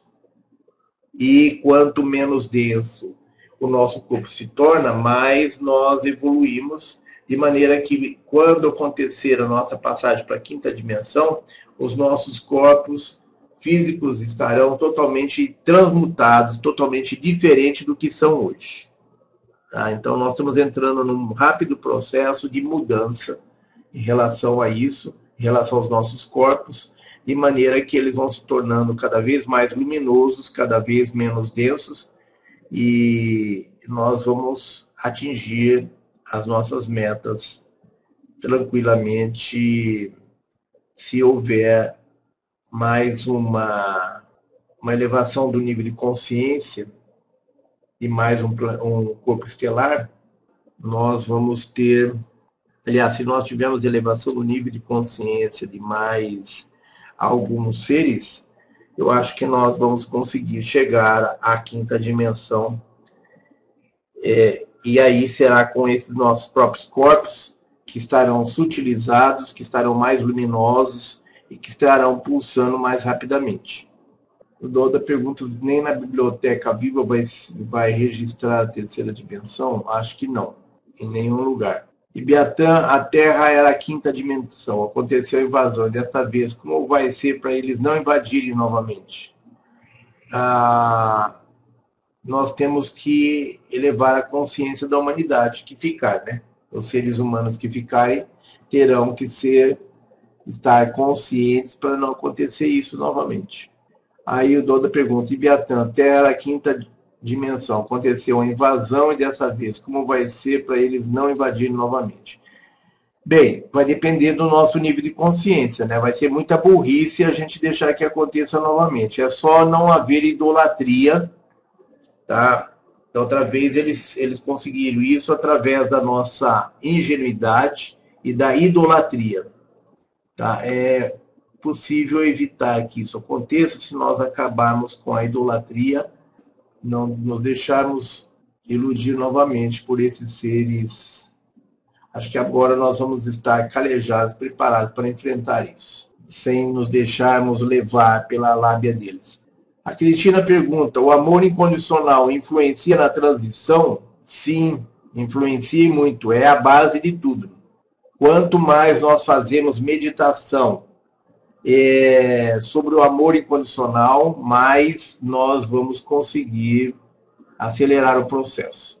A Luzia pergunta: se for o projeto da cidade Zigorets, as casas são projetadas minuciosamente dentro da simetria da matemática universal. Essa está situada na fazenda Projeto Portal, no município de Corgui, estado de Mato Grosso. Isso daí é a maior furada. Conheço essa história aí do Conheço essa história do Urandir aí. Isso daí é a maior furada, Urandir. Projeto Portal, Urandir, tudo a maior furada, tudo a maior mentira. Esse daí é uma, uma coisa de intraterrenos e reptilianos. É um projeto de intraterrenos e reptilianos. Saiam fora disso. Tá? É um festival de mentiras isso daí a Denise diz que a lei da compartilhamento é do Carlos Torres, não é do Collins. Bom, nós não conhecemos, conhecemos essa lei do compartilhamento, e isso daí tem, parece sinônimo de é, lei da, da caridade, né? E não conhecemos nada a respeito e não vai haver a possibilidade de implantar essa lei na terceira dimensão, porque ela não vai existir mais. Tá? E na quarta, na quinta dimensão não haverá leis. A lei na quinta dimensão é a lei da nossa consciência. Onde existe consciência não precisa lei. Tá? Por isso que esse negócio do códex é a maior furada que existe, porque é, dizem que os pleidianos passaram leis para a quinta dimensão, só que os pleidianos não usam leis. Lá nas Pleiades nós estivemos lá, lá não existem leis. A lei é a consciência individual de cada um. E essa, segundo os pleidianos, vai ser a forma na quinta dimensão, onde não vai haver leis. O que existe é consciência. Então, essa história aí de lei, sinceramente, Tá, tá me parecendo o mesmo equívoco do Códex. Se nós vamos evoluir e vamos para a quinta dimensão, para que, que precisa de lei? Uh, Zigorets é, é uma palavra que copiaram de outra coisa, viu? Não é original deles. Tá? Zigorets é, é uma palavra que já existe lá na, na, no Oriente. Tá? É uma palavra proveniente lá do Oriente e não é coisa é coisa que eles copiaram, como tudo que eles fazem é copiado. Inclusive, o projeto original é, começou com o, o, vizinho dele, que é o, um amigo nosso, o vizinho dele, que é um amigo nosso, que é o Lúcio Barbosa. O Lúcio Barbosa, que é o vizinho do, do Urandir Fernandes, era o verdadeiro contatado com a Sarcheran. E o, o Lúcio, por ser uma pessoa muito simples, sabendo que o Urandir era mágico e que tinha se apresentado em televisão, que tinha contatos no meio artístico por ter sido mágico. Então, o Lúcio Barbosa pediu para o Urandir é, que gostaria de poder se apresentar na televisão, gostaria de poder fazer palestras contando das experiências dele com o, nos, contando da, dos contatos dele com a Sarcheran. O Urandir possibilitou, é, Urandir então propôs ao Lúcio Barbosa uma sociedade em que Urandir conseguiria as palestras, as apresentações para o Lúcio e eles dividiriam o dinheiro. O Lúcio, ele conseguiria a apresentação, o Lúcio faria as palestras e eles dividiriam o dinheiro. Então, eles viajaram aí pelo Brasil fazendo palestras e depois de algum tempo o Lúcio descobriu, por acaso ele descobriu que o Urandir estava cobrando o dobro do que estava é, passando para ele. Então, o Urandir dizia que cobrava X e eles dividiam aquele valor, quando na verdade o Urandir tinha cobrado Y e tinha, que era o dobro de X, ou sei lá, três vezes o, que, o valor, e embolsava o, a, o dinheiro. Aí o Lúcio foi tirar satisfação com o Urandir, o Urandir falou que não precisava mais dele na sociedade, que estava desfeito a sociedade, que ele não precisava mais do, do, do Lúcio, porque o Lúcio estava duvidando dele. E aí, Urandir continuou fazendo, passou a se apresentar como o verdadeiro contatado, dizendo que, é, na verdade, ele era o verdadeiro contatado e que ele colocou o Lúcio para fazer as palestras, é, dizendo que era o Lúcio contatado, mas na verdade era ele, Urandir, que era o contatado. Então, por aí vocês veem o, o tipo de indivíduo que está por trás disso, desse projeto. Ele criou, ele começou construindo lá uns, uns quartos lá na, no sítio dele e começou a dar palestra e começou a trazer pessoas para ir para lá. Lá tem um morro lá perto da, do sítio deles, o um morro que tem a, a, ponta do morro é chata e, e lá que o Lúcio subia para ter contato com o Astacheran. E o Urandir começou, depois que terminou a sociedade, trazer as pessoas para o sítio dele, hospedava essas pessoas, cobrava uma nota para hospedar essas pessoas e levava essas pessoas lá no morro, dizendo que era lá que ele tinha contato com os seres. O Gevaed, que é da revista, que é o editor da revista UFO, tomou conhecimento da história resolveu ir lá conhecer de perto esses contatos que o Urandir tinha com a uh, com Star. E o Gevaed e a equipe dele, durante a noite, foi levada para o mato para ver a aparição, para ver contatos com o Astacheran. E aí o Gevaed percebeu que os efeitos que estavam aparecendo de luz era, na verdade, feito por caneta laser. E o Gevaed, então, foi, ele percebeu a origem da onde estava partindo o sinal da caneta do, de laser, que eles estavam alegando que era a aparição de uma nave, e o Gevaed e a equipe dele pegou um funcionário do Urandir usando caneta laser para simular que era uma uma sonda é, dos extraterrestres. Ele desmascarou Urandir lá na hora, na fazenda, e publicou isso na revista UFO. Se alguém tem alguma dúvida, pergunte para a revista UFO ou pesquise na revista UFO. É, depois desse, desse caso aí, nós na época morávamos em Campinas e nós tínhamos lá em Campinas muitas pessoas que estavam acompanhando, que estavam indo lá para Corguinho para conhecer o projeto do Urandir. É, o Lúcio Barbosa participou, nós temos uma fita de vídeo gravada com ele de uma palestra que ele fez no aniversário nosso, que foi promovido numa chácara em Itatiba, em que o Lúcio Barbosa conta toda essa história. É, o Lúcio Barbosa é amigo de da Patrícia Campos, que é uma ufóloga contatada do Astar Cheran, que é uma jornalista que tem participado aí desses encontros de ufologia. E a Patrícia trouxe o Lúcio Barbosa para Itatiba, para a chácara dela, e lá ele promoveu muitas palestras tal. Então, a Patrícia acompanhou desde o início todo esse caso aí.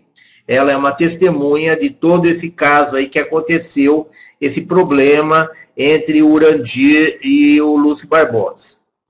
É, e ela deu o maior apoio para o Lúcio Barbosa. Tanto que o Gevaed trouxe o Lúcio Barbosa, é, fez uma reportagem também com Lúcio Barbosa, onde o Lúcio Barbosa conta a verdadeira história. É, isso está numa das revistas, saiu em duas revistas UFO, essa reportagem. É, saiu numa e continuou na outra. É, bom, nós morávamos na época em Campinas e o pessoal de Campinas estava muita gente acompanhando de perto esse projeto do Urandir e nós tínhamos lá um casal de dentistas, um casal de cirurgião dentistas que tinha uma clínica de uma clínica dentária, uma clínica grande lá em Campinas e eles moravam numa mansão num bairro nobre lá de Campinas. Resumindo, eles começaram a ir lá é, e se envolveram na lábia do Urandir, eles venderam a clínica, venderam a mansão deles e deram o dinheiro para o projeto Portal e compraram um terreno que o Urandir estava vendendo. Ele criou um loteamento é, aos pés do morro lá, entre o sítio dele e o morro lá, ele criou um loteamento, o morro onde aparecia uh, as naves, ele criou um loteamento e vendeu os lotes. Ele vendeu rapidinho todos os lotes. E essa, esse casal de odontólogos lá de Campinas comprou um terreno e construiu lá uma casa. Então, muita gente comprou o lote e construiu a casa. Só que o pessoal começou a cobrar do Urandir que ele entregasse o título de propriedade do terreno, entregasse a escritura do terreno. E ele enrolando essas pessoas, até que essas pessoas resolveram investigar e descobriram que o terreno não pertencia ao Urandir, que o terreno era terra devoluta da União e que Urandir se apossou e que vendeu o terreno para essas pessoas e depois não tinha como dar o título de posse do terreno para essas pessoas, a, escritura de, de é, para essas pessoas. Então, essas pessoas denunciaram o Urandir na justiça, entraram com processo contra ele na justiça, denunciando ele, e o Urandir foi preso e o Gevaed publicou na revista UFO a prisão do Urandir. O Urandir ficou algum tempo, ficou alguns meses preso, depois conseguiu um alvará de soltura lá, um, e, e o, o Gevaed publicou na revista UFO o, as imagens do Urandir atrás das grades. E contou toda essa história aí do, desse golpe que ele deu nas pessoas lá. Depois desse, dele ter ficado preso, ele, depois que ele conseguiu a sua soltura, ele desapareceu durante algum tempo. ficou algum tempo desaparecido e depois ele apareceu com essa história aí do projeto Portal e apareceu no programa do Ratinho, etc. E, e aí nós estamos sabendo de outros casos em que ele é, deu golpe em pessoas, é, caso de que ele convenceu pessoas a vender todos os bens e doar para o projeto e coisas assim. Então ele vive em função de tirar dinheiro das pessoas. E isso não é uma coisa da luz. Esse negócio, inclusive, do é, desse extraterrestre que ele criou agora aí para iludir as pessoas, que é o, sei lá como é que chama o extraterrestre lá, o, é, isso daí, os, os pleidianos, quando ele começou com essa história desse extraterrestre aí que que fica fazendo, falando com voz de criança lá no meio do mato durante a noite, é, que apareceu no Ratinho, a reportagem e tal, os pleidianos nos falaram que ele conseguiu entrar em contato com os intraterrenos e que ele estava trabalhando com os reptilianos e os intraterrenos e que esse extraterrestre aí era um intraterreno. Então, é, é um, um picareta que só quer tirar dinheiro das pessoas e que está usando ufologia como meio para conseguir atingir seus objetivos. Tá? É um farsante, um grande ilusionista, que ele sempre foi, que ele era antes de ser ufólogo, tá? tanto que dentro do movimento ufológico ele não é considerado ele não é considerado como ufólogo, os ufólogos não consideram ele, porque ele não é uma pessoa correta, ele é um oportunista usando ufologia para ganhar dinheiro. A Simone diz que nasceu em São Félix do Xingu, legal. O Doda pergunta qual é a porcentagem de chance de não acontecer a transição se não conseguir despertar o que falta até 2019. Olha, eu acho que a possibilidade da transição é bastante grande, viu, Doda? Eu acho que a possibilidade de haver a transição é muito maior do que a de não acontecer a transição. Eu acho que as coisas que estão acontecendo no nosso país agora nessa eleição demonstram que as pessoas estão mais conscientes do que nós imaginávamos, tá? O que está acontecendo nessa eleição aqui no Brasil já demonstra que está havendo um maior nível de consciência do que nós imaginávamos. Então, eu acho que é, existe a possibilidade, sim, de a gente conseguir essa transição antes de 2019. A Brasilina disse que tem alergia na pele desde criança, de uns quatro anos para cá piorou. Provavelmente você é uma índigo e a de uns quatro anos para cá, piorou por causa dos quentraios, da pulverização dos quentraios.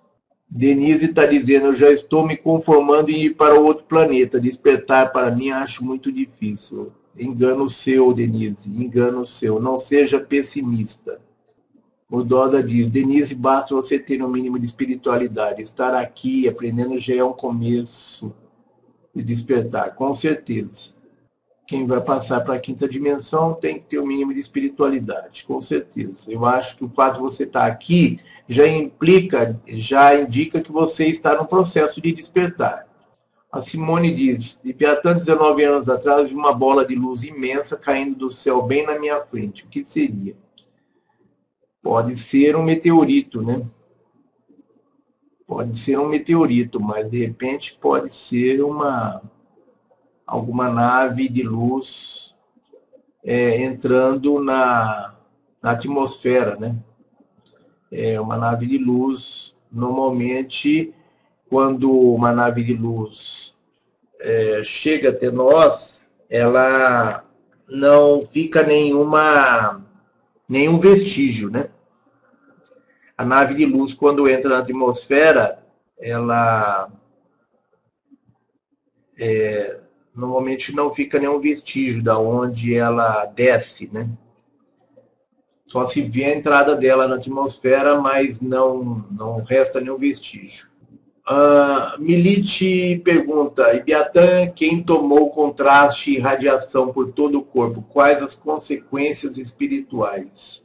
É difícil dizer, nós temos que analisar o, o Milite. Você nos enviou o seu e-mail com a sua história, com o seu problema, e nós vamos dar um atendimento para você, nós vamos fazer uma avaliação do seu caso e ver em que estado está você está, o que é possível fazer para ajudá-lo. Tá? Nós vamos ver, o seu caso é bastante complicado, mas é, sempre existe esperança da gente conseguir resolver. Vamos fazer uma análise do seu caso e logo a gente entra em contato transmitindo informações para você. Vamos ter que analisar o seu caso e ver o grau de contaminação que você está e qual as formas de eliminar essa contaminação, etc. Tá? Então, tenha um pouquinho de paciência que nós temos muita gente para atender, muitos casos graves e nos casos mais graves a gente procura agilizar o atendimento, como é o seu, mas nós temos muita gente na fila aguardando atendimento e Vamos tentar agilizar o seu, para o ser um caso grave, mas ainda você vai ter que esperar um pouquinho aí para a gente poder ver o seu caso e dar um retorno para você, dar um atendimento, dar um retorno para você. Essa bola de luz aconteceu em São Félix do Xingu. De repente, se não for um meteorito, pode ser uma nave de luz pleidiana ou coisa assim, né? Aí, ó, a Cristina disse que tem muitos relatos disso acontecendo lá. É, então, o fato de só você ter visto, se fosse um meteorito, as três pessoas que estavam, a Simone disse, nesse dia eu tinha três pessoas comigo, mas só eu vi. Então, então isso descarta a possibilidade de ser um meteorito. Porque se fosse um meteorito, as três pessoas teriam visto é, isso descarta a possibilidade de ser um meteorito. Então, é mais provável que seja uma nave, um Merkaba, uma nave é, de luz, que são naves não tecnológicas, não físicas, são naves energéticas entrando na atmosfera. Então, aí é mais provável que seja isso, que você tenha visto essa entrada de nave. Como os pleidianos têm muito a ver com os índios, então é possível que seja uma nave pleidiana. Que as naves pleidianas são naves energéticas. A Raquel diz: já nasci alérgica, principalmente sobre alimentos, leite, nem pensar. Depois que me tornei vegana, essas alergias se curaram por si. É, é, fazendo mudanças alimentares, consegue-se, na maioria das vezes, eliminar esse problema. Né?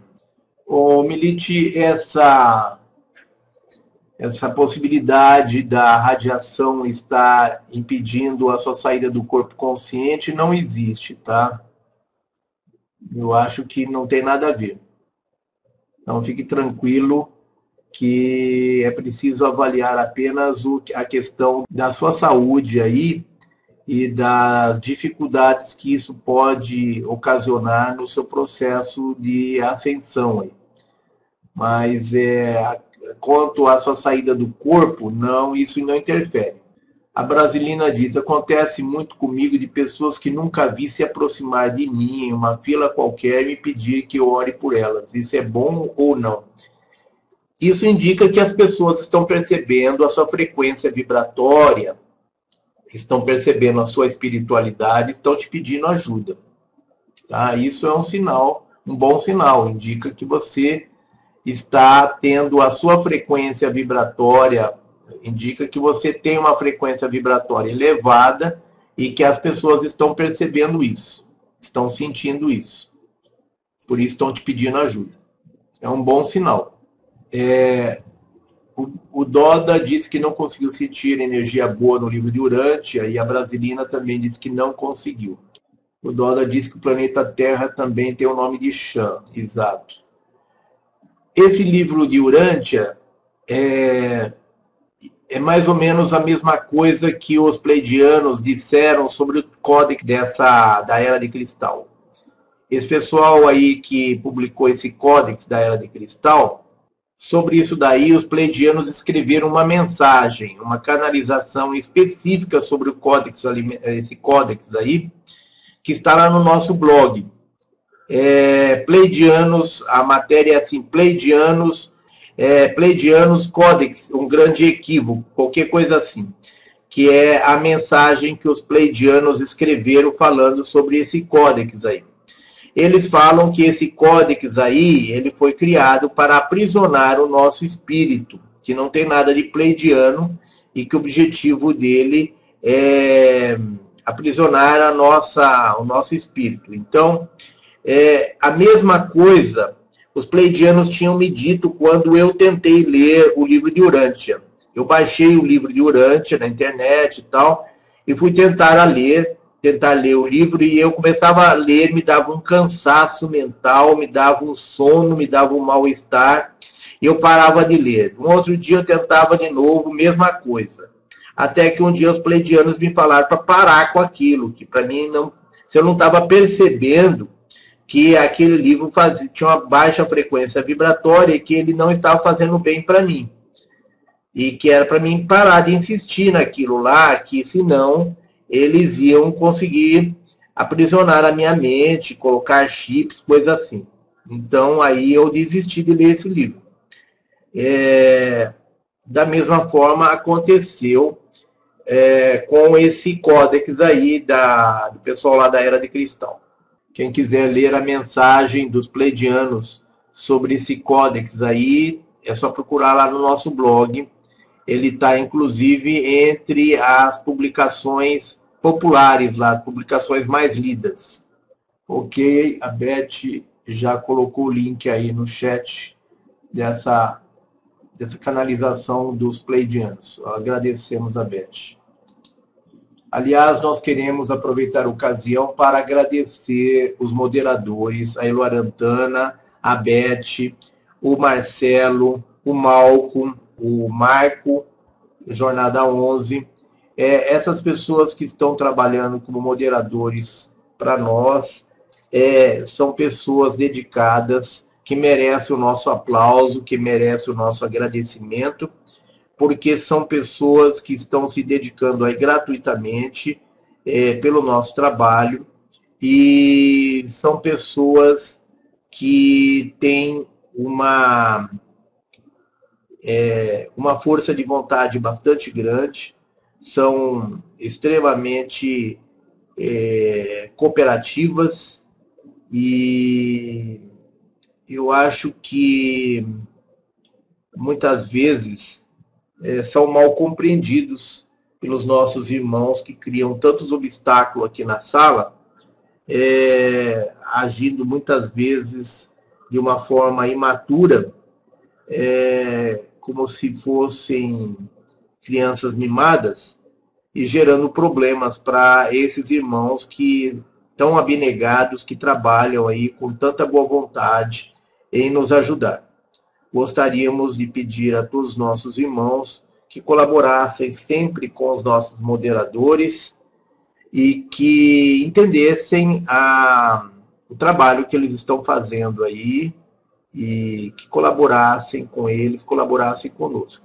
Então, a esses irmãos aí, moderadores, a nossa gratidão pelo trabalho que estão desenvolvendo estão sempre prestativos, ajudando a gente em tudo. A Sandra diz: gratidão, Biatã, pela aula de hoje. Fiquei feliz por estar sendo tão bem orientada. E sua aula de hoje só veio a me fortalecer. Muito do que você falou hoje ouço muito e fico feliz em plena gratidão. Que essa luz azul dourada possa sempre me direcionar. Sim, nosso desejo é que você seja sempre direcionada por essa luz dos nossos irmãos pleidianos. Ok, está na hora de nós encerrarmos a nossa, nossa aula de hoje. Sim, Sônia, pode fazer mais de uma pergunta. Olha, o Sônia, existe traumas é, oriundos de morte em vidas passadas. Eu mesmo tenho isso, trauma, é, traumas de morte de vidas passadas que se manifeste nessa vida. Existe essa possibilidade. Mas é, acredito que isso tem, tem outras consequências, tá? O problema da intoxicação da sua filha, você diz aí que determinado alimento estoura bolhas pelo corpo, me disseram que ela foi uma trabalhadora numa é, casa de leproso, né? Você pergunta se ela pode ter trazido isso de uma vida passada, né? Trazido para cá essa doença. Então, é, existe essa possibilidade, mas acredito que deve mais ser algum tipo de problema, algum tipo de desequilíbrio nessa vida. Tá? É, precisaríamos dar uma estudada, fazer uma análise é, para ver o caso dela, para ver o que, que seria. Se é problema espiritual, se é kármico, se é problema é, físico, se é energético, o que, que é. Tá? Existem várias possibilidades aí e nós precisaríamos dar uma estudada nisso daí. Mande para nós o nome dela, a data de nascimento dela e um relato, um breve relato do problema dela, que nós vamos, na medida do possível, analisar. Só que nós queremos lembrar os nossos irmãos que pedem ajuda para nós que é, tem um pouquinho de paciência, porque nós estamos com muita gente para atendermos. Tá? Tem um pouquinho de paciência. É, nós não deixamos de atender as pessoas. Todas as pessoas são atendidas. Só que é, é, nós temos pouco tempo para atender tanta gente. Então, demora, às vezes, um atendimento demora um mês, dois meses, três meses para a gente conseguir atender a pessoa mas a gente consegue atender. Veja bem que isso daqui não é o nosso objetivo, tá? A gente faz isso na, dentro das nossas possibilidades. Nós não estamos aqui para estar tá fazendo atendimentos terapêuticos para ninguém. Esse não é o nosso projeto. O projeto nosso é com as crianças índigo. Tá? Então, é, na medida do possível, a gente dá atendimento. Então, o tempo que a gente tem é disponível é pouco e é muita gente para a gente atender.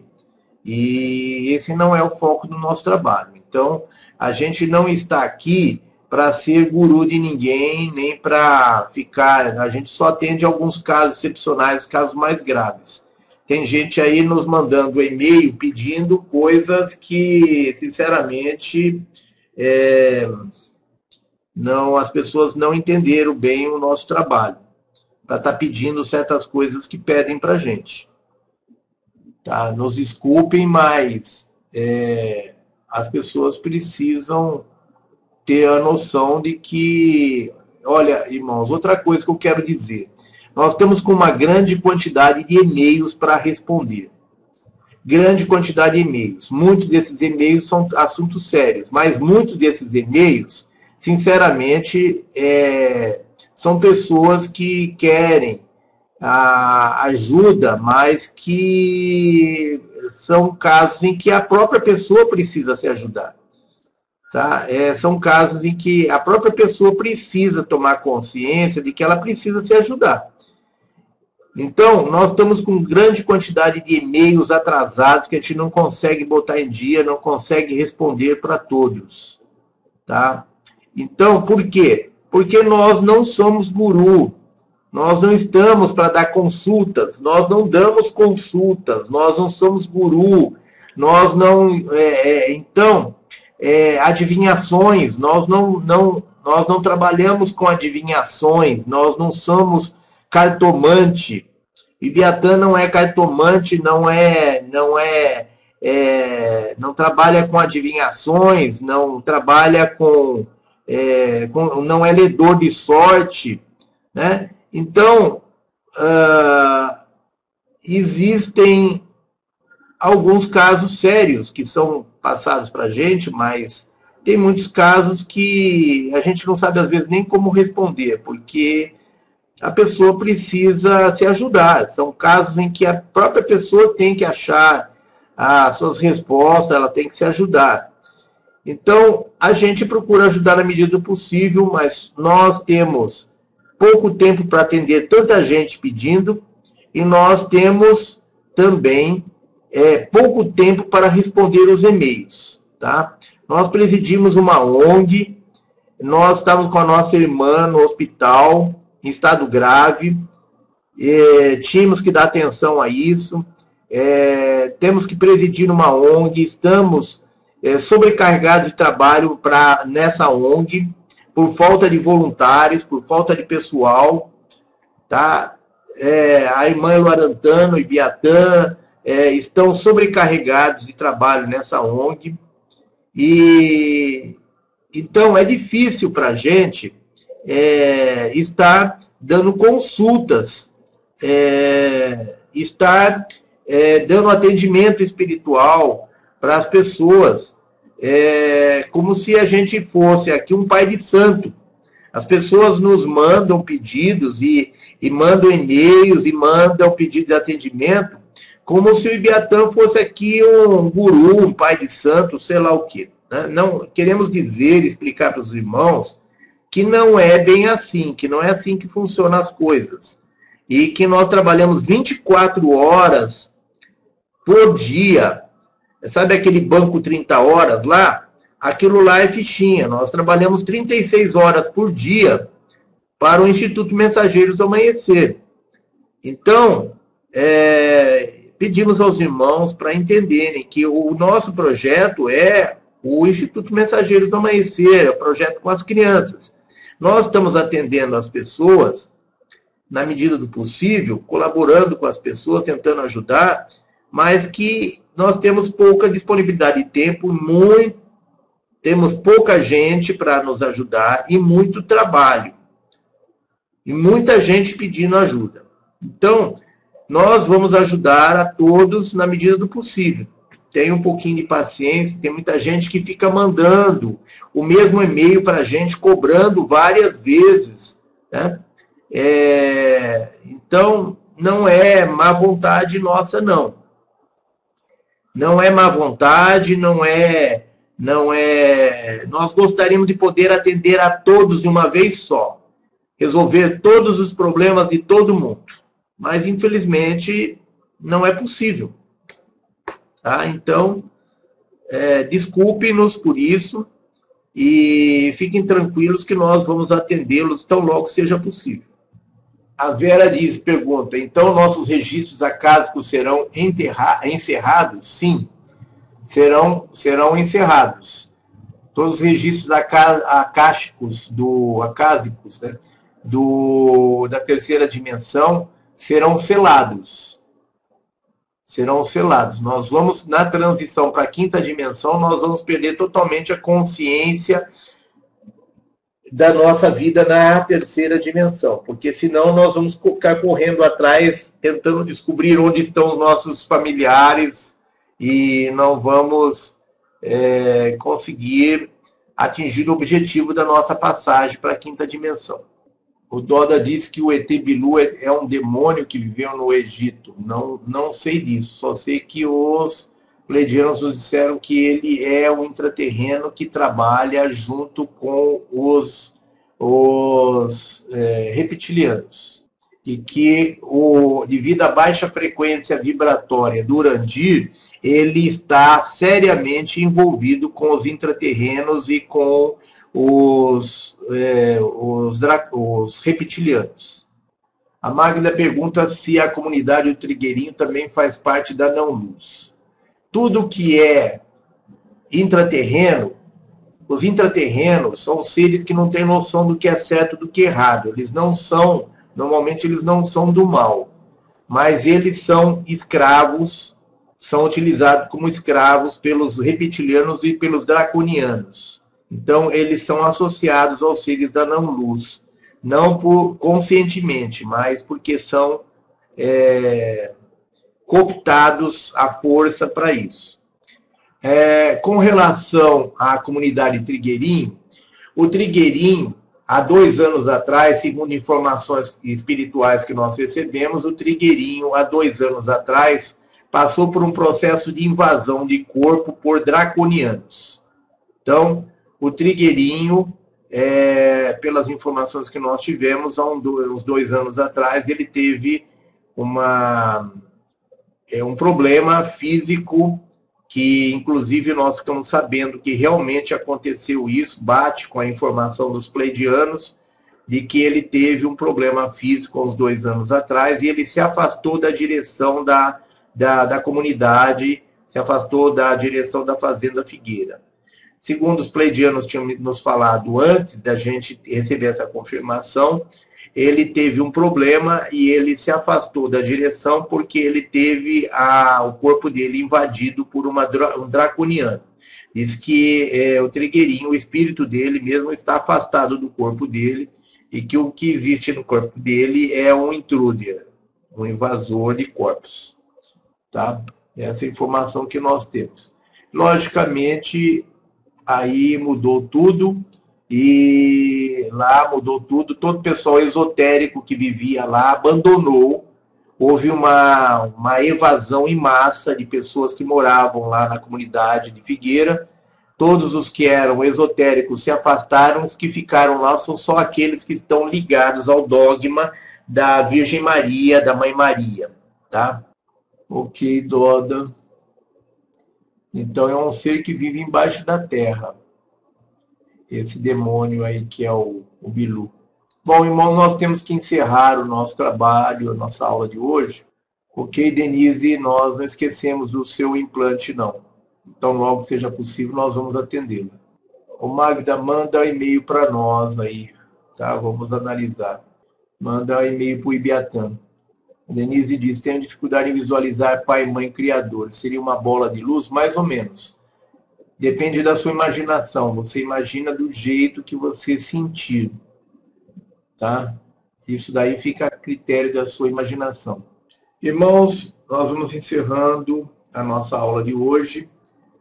Aqueles irmãos que têm perguntas aí, têm dúvidas para os quais nós não demos resposta, anotem as dúvidas e reapresente essas dúvidas na próxima aula, por favor. Pedimos desculpas a todos, agradecemos a presença, a participação de todos e pedimos desculpas, mas nós temos que encerrar a nossa aula de hoje e desejamos a todos que tenham um ótimo final de semana, que tenham um bom descanso, uma boa noite, um bom descanso, que fique na luz e na paz profunda e que o final de semana e a próxima semana sejam de muita paz, muita luz, muito amor, muita harmonia, muita alegria, muita saúde, muito sucesso, muitas realizações e principalmente muito progresso espiritual. Queremos agradecer a presença, a participação de todos, transmitir a todos o nosso abraço carinhoso Sintam-se carinhosamente abraçados por nós, num abraço caloroso e fraterno. Nós amamos a todos vocês e contamos com a presença de vocês no próximo sábado aqui para nossa aula. Próximo sábado nós vamos provavelmente começar a aula a partir das 18 horas. Então pedimos para os irmãos que estão entrando mais tarde nós vamos tentar começar a nossa aula no horário. Pedimos para todos os irmãos estarem mais cedo na nossa sala de, de estudos. Tá? Queremos agradecer a, a presença de nosso anjo da guarda, de nosso espírito guardião. Queremos agradecer a presença de todos os nossos mentores, protetores, entidades de luz. Queremos agradecer a presença de nossos mestres, de nossos guias, de nossos xamãs, de nossos orixás, de animais de poder queremos agradecer a presença dos nossos amparadores e dos nossos irmãos estelares. Queremos agradecer a presença do comandante Astar Cheran, do Arcanjo Miguel e do Comando Estelar. Queremos agradecer a presença dos nossos queridos irmãos pleidianos. Queremos agradecer a presença de todas as forças da luz. Queremos agradecer a presença do nosso Pai e Mãe Criador Primordial por ter permitido que mais uma vez estivéssemos aqui reunidos. Queremos agradecer ao nosso Pai e Mãe Criador Primordial por ter permitido que todas as forças da luz aqui estivessem conosco no dia de hoje. Irmãos, a todos o nosso abraço. Tenham uma boa noite, um bom descanso. Fiquem na luz e na paz profunda. Com toda a nossa gratidão, nosso agradecimento pela presença e participação de vocês.